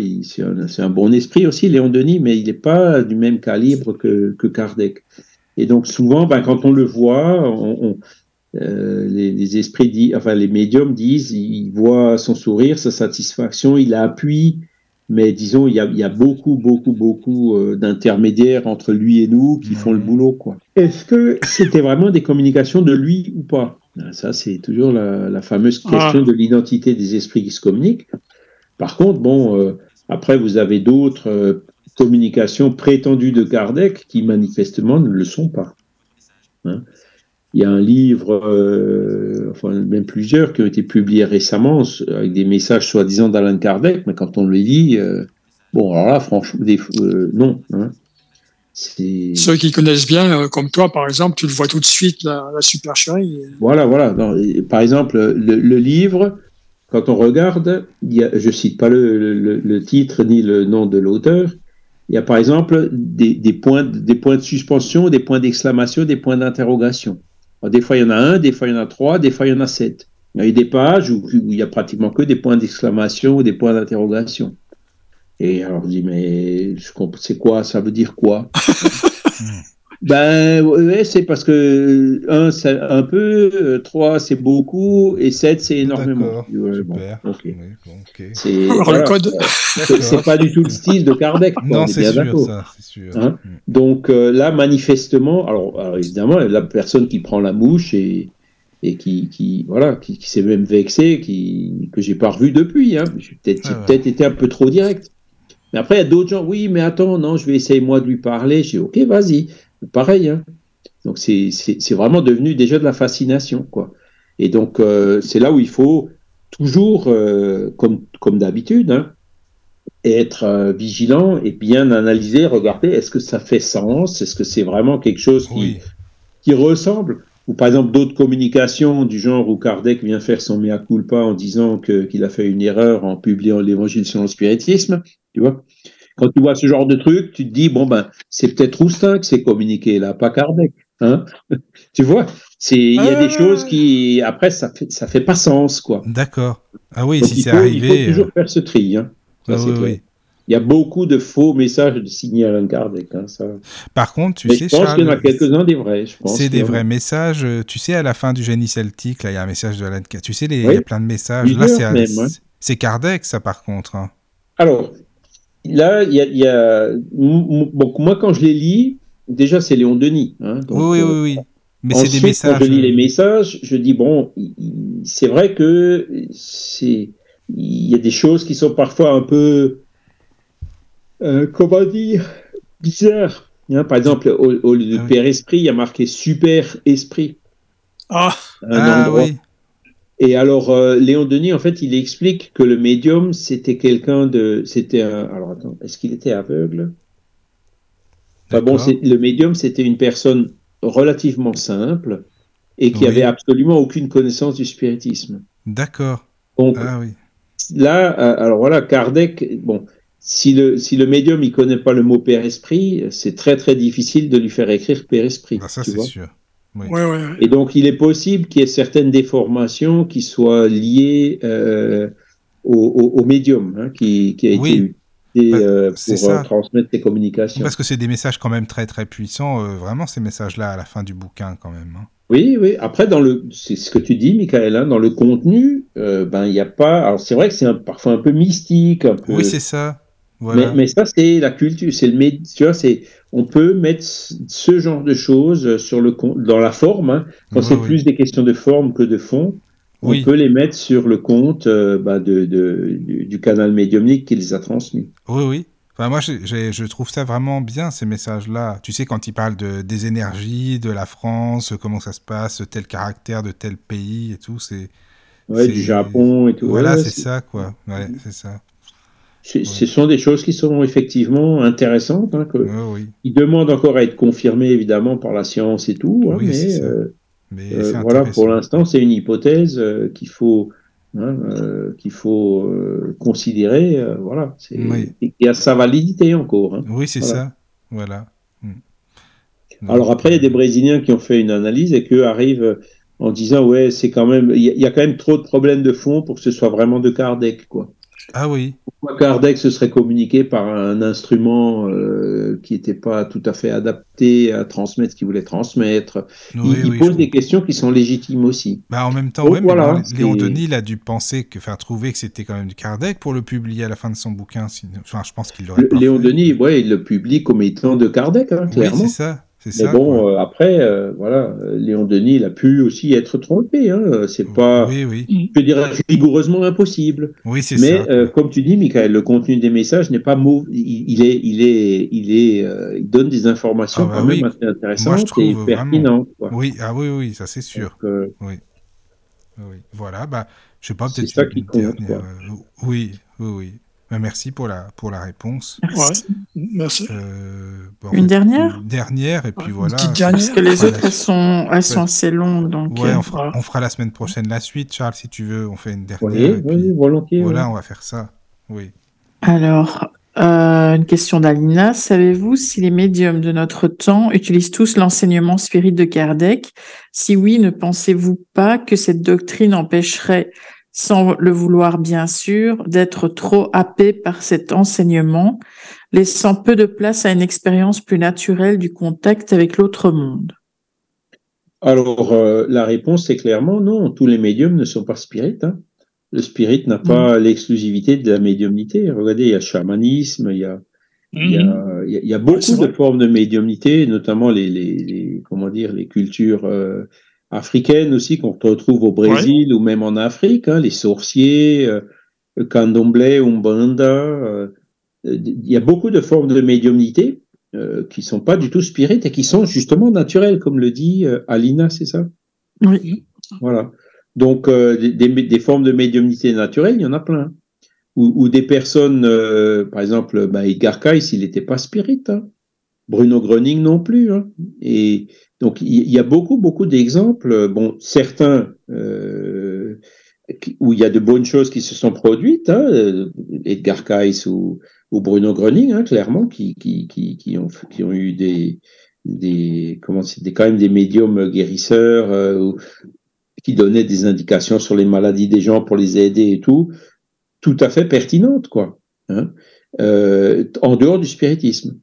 Par contre, après, ben voilà, après, ben, vous avez des messages de Kardec euh, par des soi-disant médiums, euh, ou alors euh, des messages qui viennent direct conversation avec Dieu. Hein. il y a plusieurs livres qui ont été écrits sur le sujet. et puis quand on dit mais comment vous savez que le, le, comment vous savez que c'est direct, c'est Dieu qui s'adresse à vous? Ah ben j'en suis sûr. Voilà l'explication. Hein, Il y a pas un bouquin euh, des, Descartes qui, a écrit ça aussi. et, quand, on le, quand on le lit, euh, bah, là, on voit des exemples de médiumnité où on se rend compte que ben, il ferait mieux, au contraire, d'étudier un peu le spiritisme pour pas faire n'importe quoi avec la médiumnité. Ouais, ouais. Hein. Mais le spiritisme n'a pas l'exclusivité du tout. Hein. Et il y a de la bonne médiumnité en dehors du spiritisme. Donc ça, il faut le reconnaître. Même si, hein, même si, euh, comme on l'a dit avec euh, à l'instant, euh, le, la personne qui exerce la médiumnité sans connaissance de cause s'expose quand même à des sérieux risques d'être euh, fasciné, euh, voire même subjugué, hein, et de recevoir n'importe quoi. Hein, il faut qu'il y ait le discernement derrière. Les médiums, les esprits ne nous amènent jamais tout sur un plateau. ils n'ont pas amené euh, la philosophie spirit à Kardec sur un plateau. Ils lui ont donné plein, plein d'éléments, hein, toutes les briques pour construire euh, la, la, philosophie, mais c'était à lui de faire le boulot, de mettre tout ça en ordre, hein, clairement. Ils l'ont même inspiré pour la mise en ordre, mais il, il a fallu ce travail de discernement, d'étude, rejeter les trucs qui étaient contradictoires et qui n'avaient pas de source fiable, ne garder que les choses qui étaient cohérentes entre elles. Voilà, tout ce travail, euh, c'est mmh. lui qui a dû le faire, en utilisant le bon sens, l'intelligence euh, que Dieu nous a donnée. Et ça, euh, le, médium, euh, il faut qu'il ait, euh, cette compréhension hein, du travail qui lui incombe à lui hein, dans le tri, et aussi la compréhension que s'il veut avoir des, communications de bons esprits, eh ben, il faut que qu'il fasse ce qu'il faut pour que ces bons esprits viennent et restent auprès de lui. Donc, euh, avoir de la médiumnité pour aider son prochain, voilà, pour faire la charité, pas pour dans un but exclusif financier pour gagner de l'argent pour l'argent. Là, les bons esprits, évidemment, ils s'en vont, puis c'est des moins bons qui arrivent. Donc toutes ces choses-là, il faut, il faut le savoir, il faut les connaître. Hein. Et celui qui ne le sait pas, ben, souvent, ben, il finit par le découvrir et l'apprendre à ses dépens. Alors que le livre des médiums de Kardec, hein, publié en 1861, comme on vient de le voir, ben, tout est écrit. Quoi. Si le médium qui suit ce qui a écrit dans le livre des médiums, il, s'évite quand même déjà euh, de, pour réinventer la roue, redécouvrir les choses, et euh, il arrivera aussi à faire de sorte qu'il évite, euh, autant que faire se peut, les écueils, hein, les, risques et les dangers qu'il y a dans la médiumnité. Donc c'est pour ça que bon, euh, le spiritisme n'a pas l'exclusivité de la médiumnité, pas du tout, hein, ce serait prétentieux de vouloir le dire, même pas l'exclusivité de la bonne médiumnité, parce qu'il existe aussi de la bonne médiumnité ailleurs que dans le spiritisme, mais euh, en général, c'est quand même bon de, de, de, pratiquer la médiumnité en, en sachant ce que c'est, en sachant à qui on a affaire dans le monde des esprits. D'accord, merci. Okay, ouais. ben, merci beaucoup. Merci beaucoup. De rien. Toutes les merci. Réponses, voilà. C'est génial. Voilà. Et puis, bah voilà, pour la suite de, de Kardec, Mhm. la semaine prochaine. Voilà, prochain ça, numéro, numéro 4. 1865. hein. Mille- Oui, voilà, Voilà, à c'est ça. partir de 65. voilà, à 69. 1865. Voilà, c'est ça. C'est bon, c'est super. On fait comme ça alors. Et puis, euh, en attendant, hein, peut-être euh, lire et relire euh, les livres dont on a parlé juste avant, hein, pourquoi pas, Ouais, ou les ouais, revues ouais, spirites, ouais. découvrir, ça peut être sympa. C'est c'est là où je vais aller voir un peu plus. C'est vrai parce que là, je j'ai j'ai pas euh, pratiquement pas fouillé, toi. Ah oui, oui. Déjà, au moins euh, aller voir, moi, voir le premier déjà. Moi, 1800, sur combien, euh, 60, 58. euh, 58. 58, 58, ouais. Voilà. Non, faut, c'est, faut, si, si- vous lisez le premier article de le premier numéro de la première revue. Ça donne déjà une bonne idée, quoi. Oui, voilà. Ouais, ouais, quoi. D'accord. Et sinon, après, effectivement, ben, il y a, il y a quand même dans les presque 400 pages par volume. Hein. Donc, Ah oui, multiplié par 13 ans, ça fait, on n'est pas loin des 5000 pages. Ah oui, oui, c'est énorme, c'est sûr. Ah oui, oui. Voilà. Mais Quand c'est, vrai que c'est passionnant à lire. Oui, oui. Ah oui, oui, moi j'adore, j'aime beaucoup les revues spirites, hein, ça c'est sûr. Ouais. J'ai Voilà, le les amis. hein. Ok, bah c'est. En tout cas, Charles, comme à l'habitude, merci. merci à vous. Voilà. Ouais. Et Et vraiment, merci à tous les auditeurs aussi. Ouais. N'hésitez pas avec les questions. Hein. Oh, il y en a encore. Il y en aura Voilà. encore sûrement. Oui, il y en a, il y en a. Mais elles sont longues. il faut Voilà. développer beaucoup. Oui, voilà, c'est Mhm. ça. quoi. mhm. Voilà. Ben, ça donne l'intérêt qu'ont les auditeurs, justement, s'ils écrivent ce- des questions même un peu longues, ça, ça prouve que c'est écouté et puis Bah que oui, ça. ça les intéresse, euh, Mm. effectivement. Voilà. Mhm. Bon, eh ben, merci beaucoup, encore une fois. Merci. Merci. Merci à tous. Bonne soirée. Bonne nuit. Oui, oui, oui, bonne nuit. Entrez dans la sérénité et la paix, la paix, la paix, la paix. Bienvenue sur la radio du Lotus.